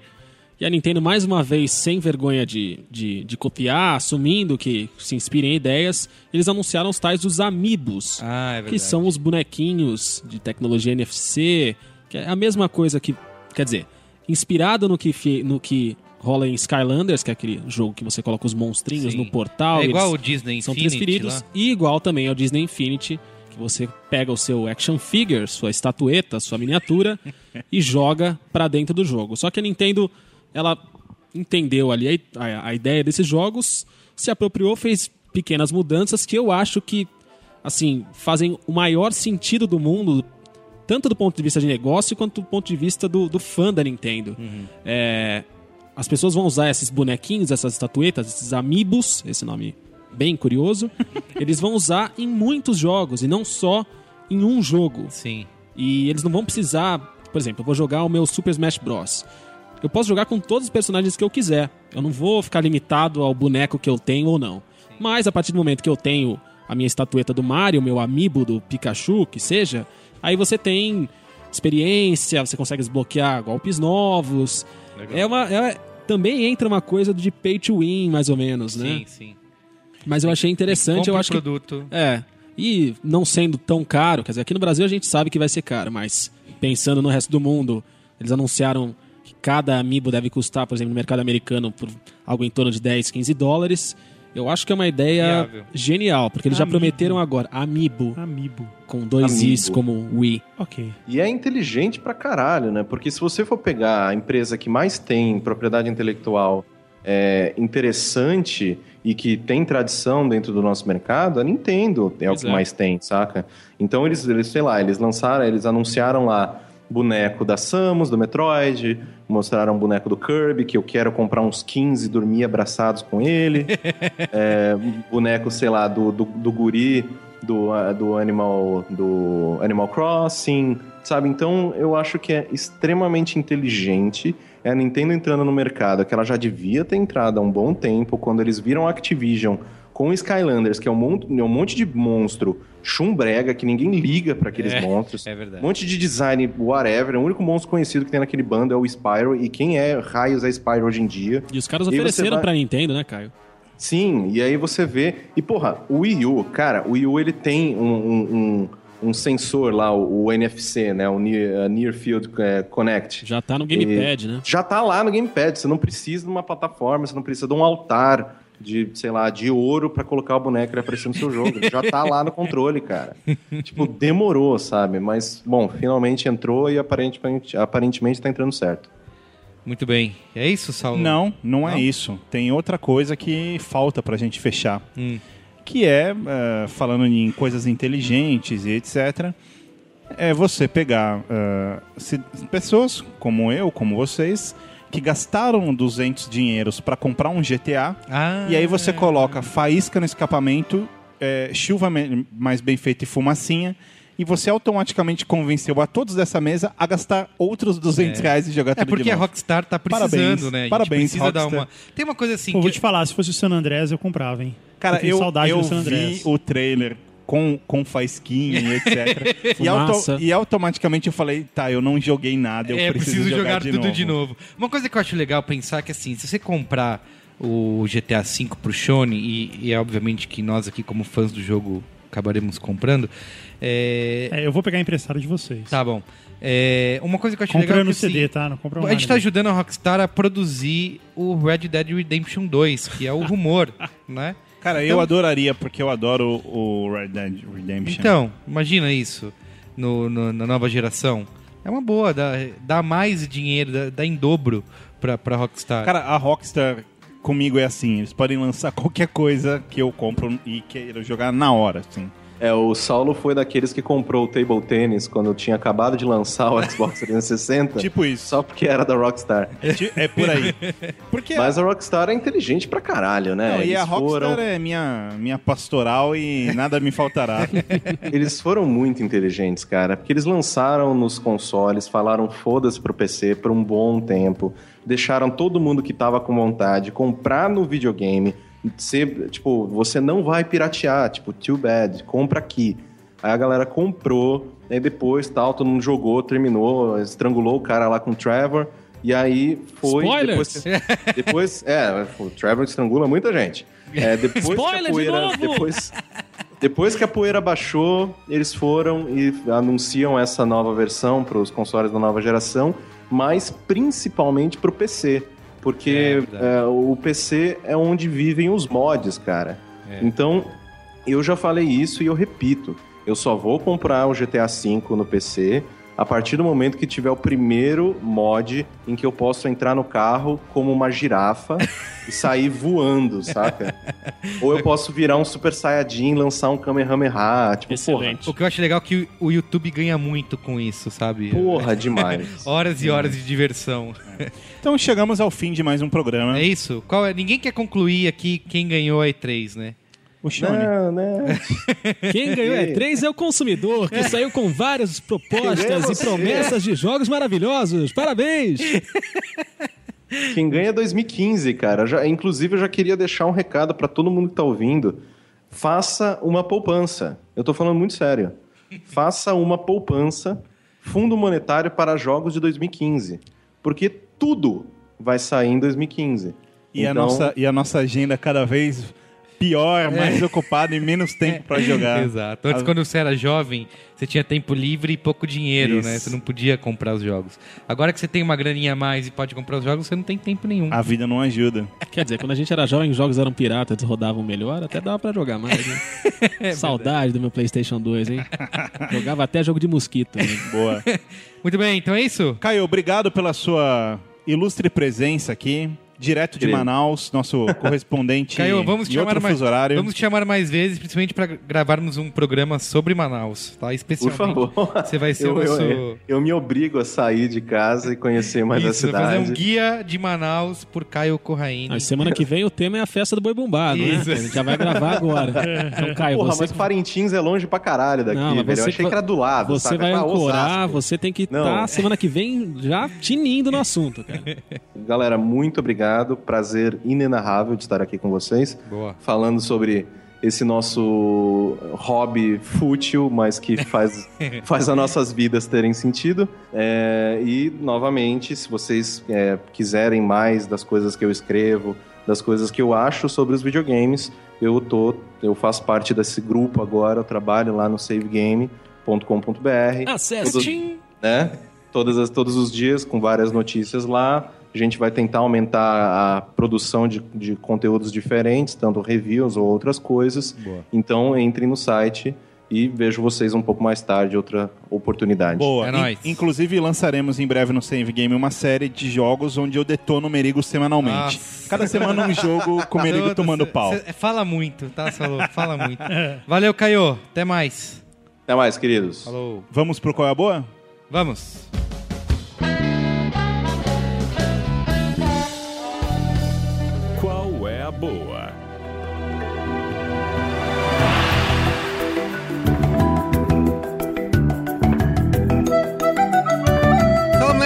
Vamos ao mais um Qual é Boa aqui em vídeo.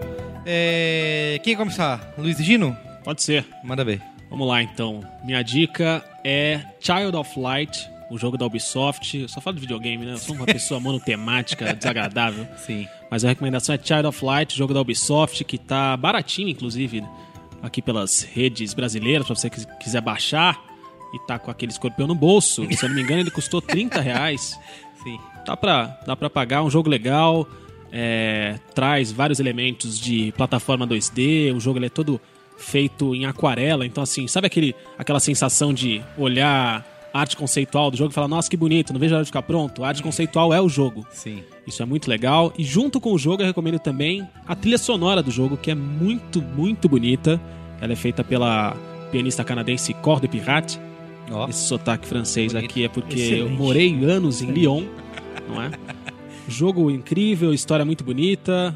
Se você, para você pescar, a história da princesa Aurora que um dia acorda numa terra distante. E aí, se você conseguir fazer a associação óbvia, você sabe do que se trata, né? E, e ele é todo, tá todo dublado em português, né? Também. Dublado em, dublado em português, não porque não tem voz, mas ele é. Ele é Ah, não tem voz. Ele é Todo- ele é todo legendado, todo escrito em português. Sim. E assim, é uma- um, um trabalho difícil para tradução, porque o jogo ele é todo feito em rimas, ele é todo, todas as falas do jogo são, Ah, sim. são em, em- forma de poesia. E aí o trabalho em português foi muito bem feito. Ele tem pra o quê? Sony, PlayStation, PlayStation 3, PlayStation 4, Xbox 360, 4, One. Xbox One, Wii U, se eu não estou enganado também. Para PC eu acho que não tem. Muito bem. É... é isso? É isso. Boa. Gustavo Daquino. Então, eu tenho feito três coisas da minha vida, que é jogar FIFA, É. assistir a Copa Boa. e assistir Orange is the New Black. São boas coisas. São três coisas boas. Três né? boas coisas. Parabéns. FIFA agora eu sou o técnico da seleção do país de Gales e tenho o desafio de classificá-los para a Copa do Mundo, coisa que eu certamente cumprirei. Estamos torcendo por você aqui já. Porque no dia que a Mas Holanda... que, que clube você joga? É o Vancouver Whitecaps. Ah, boa. Tá bem. No dia que a Holanda fez 5x1 na Espanha, eu, eu, eu vinguei a fúria fazendo 6x1 pela Espanha contra a Holanda. Boa. E, e aí eu percebi que eu tô no nível de classificar o país de Gales para a Copa do Mundo. tá. É, Faz tempo, né, que eles não jogam a Copa do Mundo. O País de Gales tá merecendo uma volta. tem o Bale, né? O Não, Bale é o principal só. jogador, Coitado então, do cara, então tá, sendo, tá sendo divertido. É, só ele, é, é o Bale e mais 10. É o Bale e o time do Goiás. E antes era o Giggs, né, coitado? Sempre tem um É filho da puta que tá sofrendo. Né? É, além disso, eu tenho assistido jogos da Copa, tenho investido o máximo possível de tempo em assistir jogos da Copa, porque é só de 4 em 4 anos. Isso, eu também. E eu assisti todos, inclusive os piores, que. Que piores? Teve, Pois tiveram é, todos foram bons, Não, cara. teve um jogo ruim. Irã Qual? e Ni- Nigéria. Não, não, mas esse, esses dias de semana, infelizmente, classe trabalhadora não, Ah. não rola. Mas no fim de semana, eu assisti todos, eu assisti os quatro jogos de sábado, os Todos três foram jogos bons de domingo. Todos foram bons, cara. É a Mesmo- Copa das Copas já. É, a Copa das Copas. A não ser que aconteça uma hecatombe aí, só 0 a 0 daqui até o fim. Mas. Ah, Equador e Suíça, que ninguém dava nada. É, exato, exato. Cara, gol da Suíça, o cara Baita caiu no jogo. meio do campo, levantou, continuou a jogada. O Pô, jogo da Colômbia também. Contra quem foi a Colômbia? Foi. Colômbia, Colômbia contra a e- Grécia. É, 3 a 0 foi, também. foi, foi muito bom, cara. Essa Copa tá sendo. Alemanha e Portugal, 4 a 0 também. É, foi esse jogo- eu já também não vi, porque. Fora o baile. trabalhadora, Fora o é. baile, é, você tá Pois é. perdendo. E Orange is the New Black, que eu tô assistindo aos poucos. E na verdade, assim, eu tô achando pouco arrastado. Sério, onde que parte que você tá? Porque assim, eu não assisti Eu nada. assisti até o episódio 8. Da primeira temporada. 9, não, da segunda temporada. Ah, primeira então- temporada eu assisti ano passado. E tá agora eu tô arrastado? Eu tô achando um pouco arrastado. Eu tô um pouco na- assim, tipo, não Eu acontece tô no episódio, coisa. acho que 7 ou 8 da primeira temporada. Depois de bastante vocês indicarem aqui no. no Não, a primeira temporada é muito dinâmica. Assim, Sim, é tipo, dinâmica, tá? É, é, você dá pra assistir Eu não, assim, uma, uma, a minha opinião, eu não acho que é uma coisa que é brilhante, que é uma série incrível, mas assim, do tempo que eu tô. assim, o que eu quero dizer é, quando termina um episódio, eu não fico assim, caramba, quero assistir outro. Mas é Que, um. que é o ideal, né? Porque você tem que fazer outras coisas vida, tipo Isso, é. dormir. Mas é um, é um jogar bom. FIFA. É um, isso, mas é um bom passatempo, sabe? Estar assistindo. É um bom passatempo, é verdade. Mas eu tô achando essa segunda temporada um pouquinho mais arrastada. Já não é- ela já não é tão assim brilhante quanto a primeira. Caramba. Eu, Mas tá sendo bom, tá sendo divertido também de assistir. Quando termina, a gente fica, ah, vamos ver mais um e tal. Sim. É, Tá sendo legal. Boa. E assim, é, eu, eu tô te perguntando isso porque eu vi que as notas não, no IMDB da segunda temporada estão maiores do que da primeira. Sério? É, porque. Então, a- Mas talvez porque tenha mais, mais gente assistindo. Entendi. Não, Pode assim, ser. não é ruim, pode ser nenhuma, mas eu tô achando os episódios. A impressão que dá é que os episódios são mais longos. Chega um momento no episódio você fala assim, puta, já não devia estar Na primeira temporada não é assim. A primeira temporada acaba o É. episódio e fala: caramba, já passou Já- 50 é. minutos, né? Exato, Tipo, exato. Agora não, agora ele dá uma embarrigada, assim. Mas não tá. Mas de jeito nenhum tá ruim. É, só não tá, tipo, super incrível, super dinâmico e tal. É um pouquinho mais. Às vezes dá a impressão de que, pô, não tá acontecendo nada nesse episódio, né? Tá só mostrando. Sim, sim. Sabe aquela cena da novela da Globo que mostra Sim. dois minutos de praia? Sim, sim, sim. Tá mostrando toda a praia, assim, tem que dar, gastar tempo. Parece, às vezes parece isso. Muito Ah, bem. sabe uma coisa que eu queria falar de Copa? É. Eu eu tava ouvindo o episódio da semana passada do Braincast e aí toca a música 90 milhões em ação. E cara, essa música é incrível, né, cara? essa música é metal, cara. É metal. É metal. Embora ela tenha um, ela seja cantada em coro, igual uma marchinha de carnaval. é, e embora ela seja com, com uma banda assim, né, uma banda de sopro assim, uma banda de uma uma charanga, né, podemos dizer. Se você olhar, cara, ela tem uns arpejos no começo. Ela é puro metal, cara. Essa música, se fosse em inglês e cantada por um vocalista, pelo vocalista correto, Detonator, Ia ser essa metal. música ia ser um metal, cara. E ela é uma música tipo de guerra. Vamos lá, pra deixar você Vamos É. mandar pra Finlândia, vamos ver o que, que eles É. fazem com ela, então. Cara, a gente tinha que fazer isso. Alguém, tinha que- Alguém já deve ter feito uma versão heavy metal dessa música. Muito bem. E aí, Solomonete, qual é o seu. Qual é a boa? Meu qual é a boa é que. Bom, primeiro acabou Game of Thrones. é, Nossa, importante dizer. Devia fazer um faixa Cuidado. bônus de uma hora Cuidado. aqui de Game of Thrones. que as pessoas falam que você é o Que eu tô spoileiro. spoiler. É, eu vejo algum- algumas críticas né, em relação a isso, mas é, é- é sem querer, pessoal. É sem, Ó, sem intenção. Jorge Martins, beijo no seu coração. Você é lindo. Eu amo você. Parabéns pela temporada. Você vai longe assim. Eu acredito na sua carreira e no seu futuro. É, adorei. Adorei. Achei Não, essa temporada incrível. foi foda, né? Nenhum dos dois leu os livros? Não. Não. Ah, então já sei como chantagear vocês. Ótimo. É, bom, não tomei spoiler. Eu acho que graças a não ter um Facebook isso ajudou. Mas na verdade, o meu qual é a boa é outro. O meu qual é a boa é o seguinte, que nessa carência agora essa fase sem séries, né? Pra mim, eu resolvi começar a assistir o tal do Penny Dreadful. É, Que aqui no Brasil tá passando na HBO, né? pois é, tava até passando antes de Game of Thrones. É verdade, verdade. Pois é. A HBO tentando pegar você ali no. Isso. esperando pelo. Isso. pelo- E o, o criador dessa série é o, Joe Lo- o John Logan, que é o cara que escreveu o Skyfall, 007 Skyfall, que eu que particularmente, acho que eu comentei aqui num, num programa, Sim. mas eu achei incrível o Skyfall. É que, é, assim, eu não sei se eu achei incrível o trabalho da- dele ter feito o roteiro ou do diretor, que é, é memorável. Ou se foi a música de- da Adele que tocou o seu coração. Que lágrimas, lágrimas. Pode ser, pode ser. De qualquer forma, é, Penny Dreadful tem uma coisa muito importante que é a Eva Green. Então isso é muito importante. Grande Eva Green, que é. é Mas é o que? É meio terror, é assim, memo- né? Eva Green, como sempre. De novo, usando esse argumento memorável. E ainda é uma boa atriz.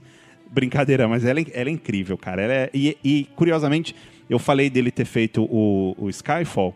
E a Eva Green conquistou meu coração no Cassino Royale. Na, naquela sequência final, cara, eu me apaixonei pela. Entendi. Ela é muito Então, boa. é ela... é- tá, esse é o motivo pelo qual. Cara, você assistiu. Entendi, você assistiu, entendi. o amigo ouvinte que assistiu sabe do que eu tô falando na sequência final em Veneza.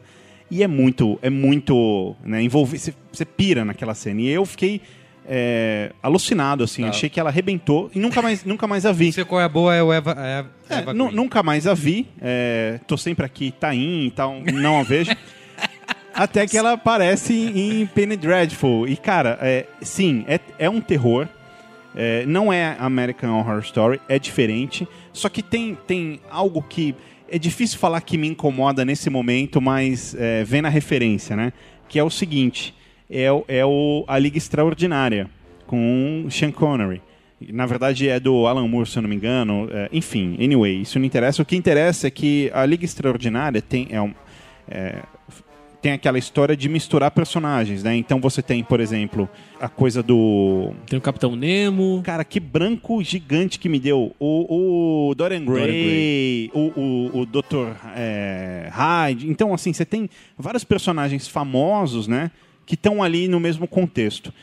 E eu, em Penny Dreadful rola algo muito parecido com isso, né? Você tem vários personagens muito famosos que também interagem. Então, num primeiro momento eu falei, pô, será que vai virar a Liga, a Liga Extraordinária e tal?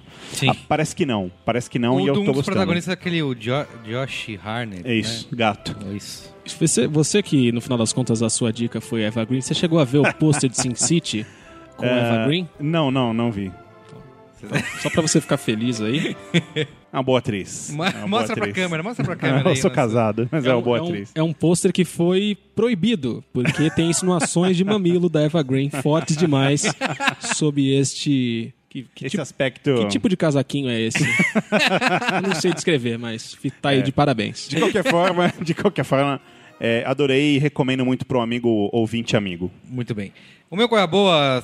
Tem spoiler? Já que não tem spoiler, é- é um aplicativo, já que falamos de games nesse programa é, e falamos sobre Copa do Mundo, eu estou jogando aqui um, um joguinho no meu iPhone, iOS. Tem um aplicativo que é o Football Legends, você pode ver aqui, ó, que bonitinho. Que é o mesmo esquema de. A gente falou do FUT, né? É, de que esquema de cartas e tal. Então ele tem esse, esse lance também de você ir pegando cartas e montando o seu time.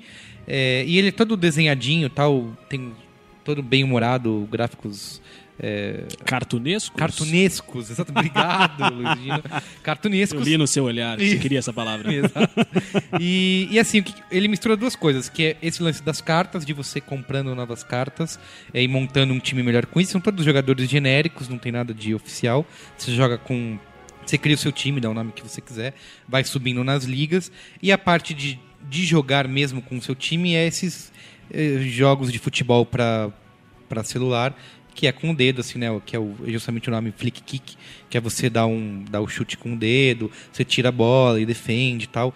É bem divertido porque ele vai você vai evoluindo, fazendo esses o jogo em si acaba sendo repetitivo, mas o que é legal é justamente o esquema de você montar o seu time com essas cartas e conforme você vai subindo nas ligas, vão acontecendo coisas diferentes, como aparece é, o dono do, do time, uma jornalista te faz perguntas, é, você, os seus jogadores vão ganhando novos poderes, digamos assim. E Você chuta jornalista também? É, não, não? Isso, isso não. Tá. Então, assim, é bem. Óbvio também você também pode gastar dinheirinho se você quiser, como todo mundo quer que você gaste dinheirinho.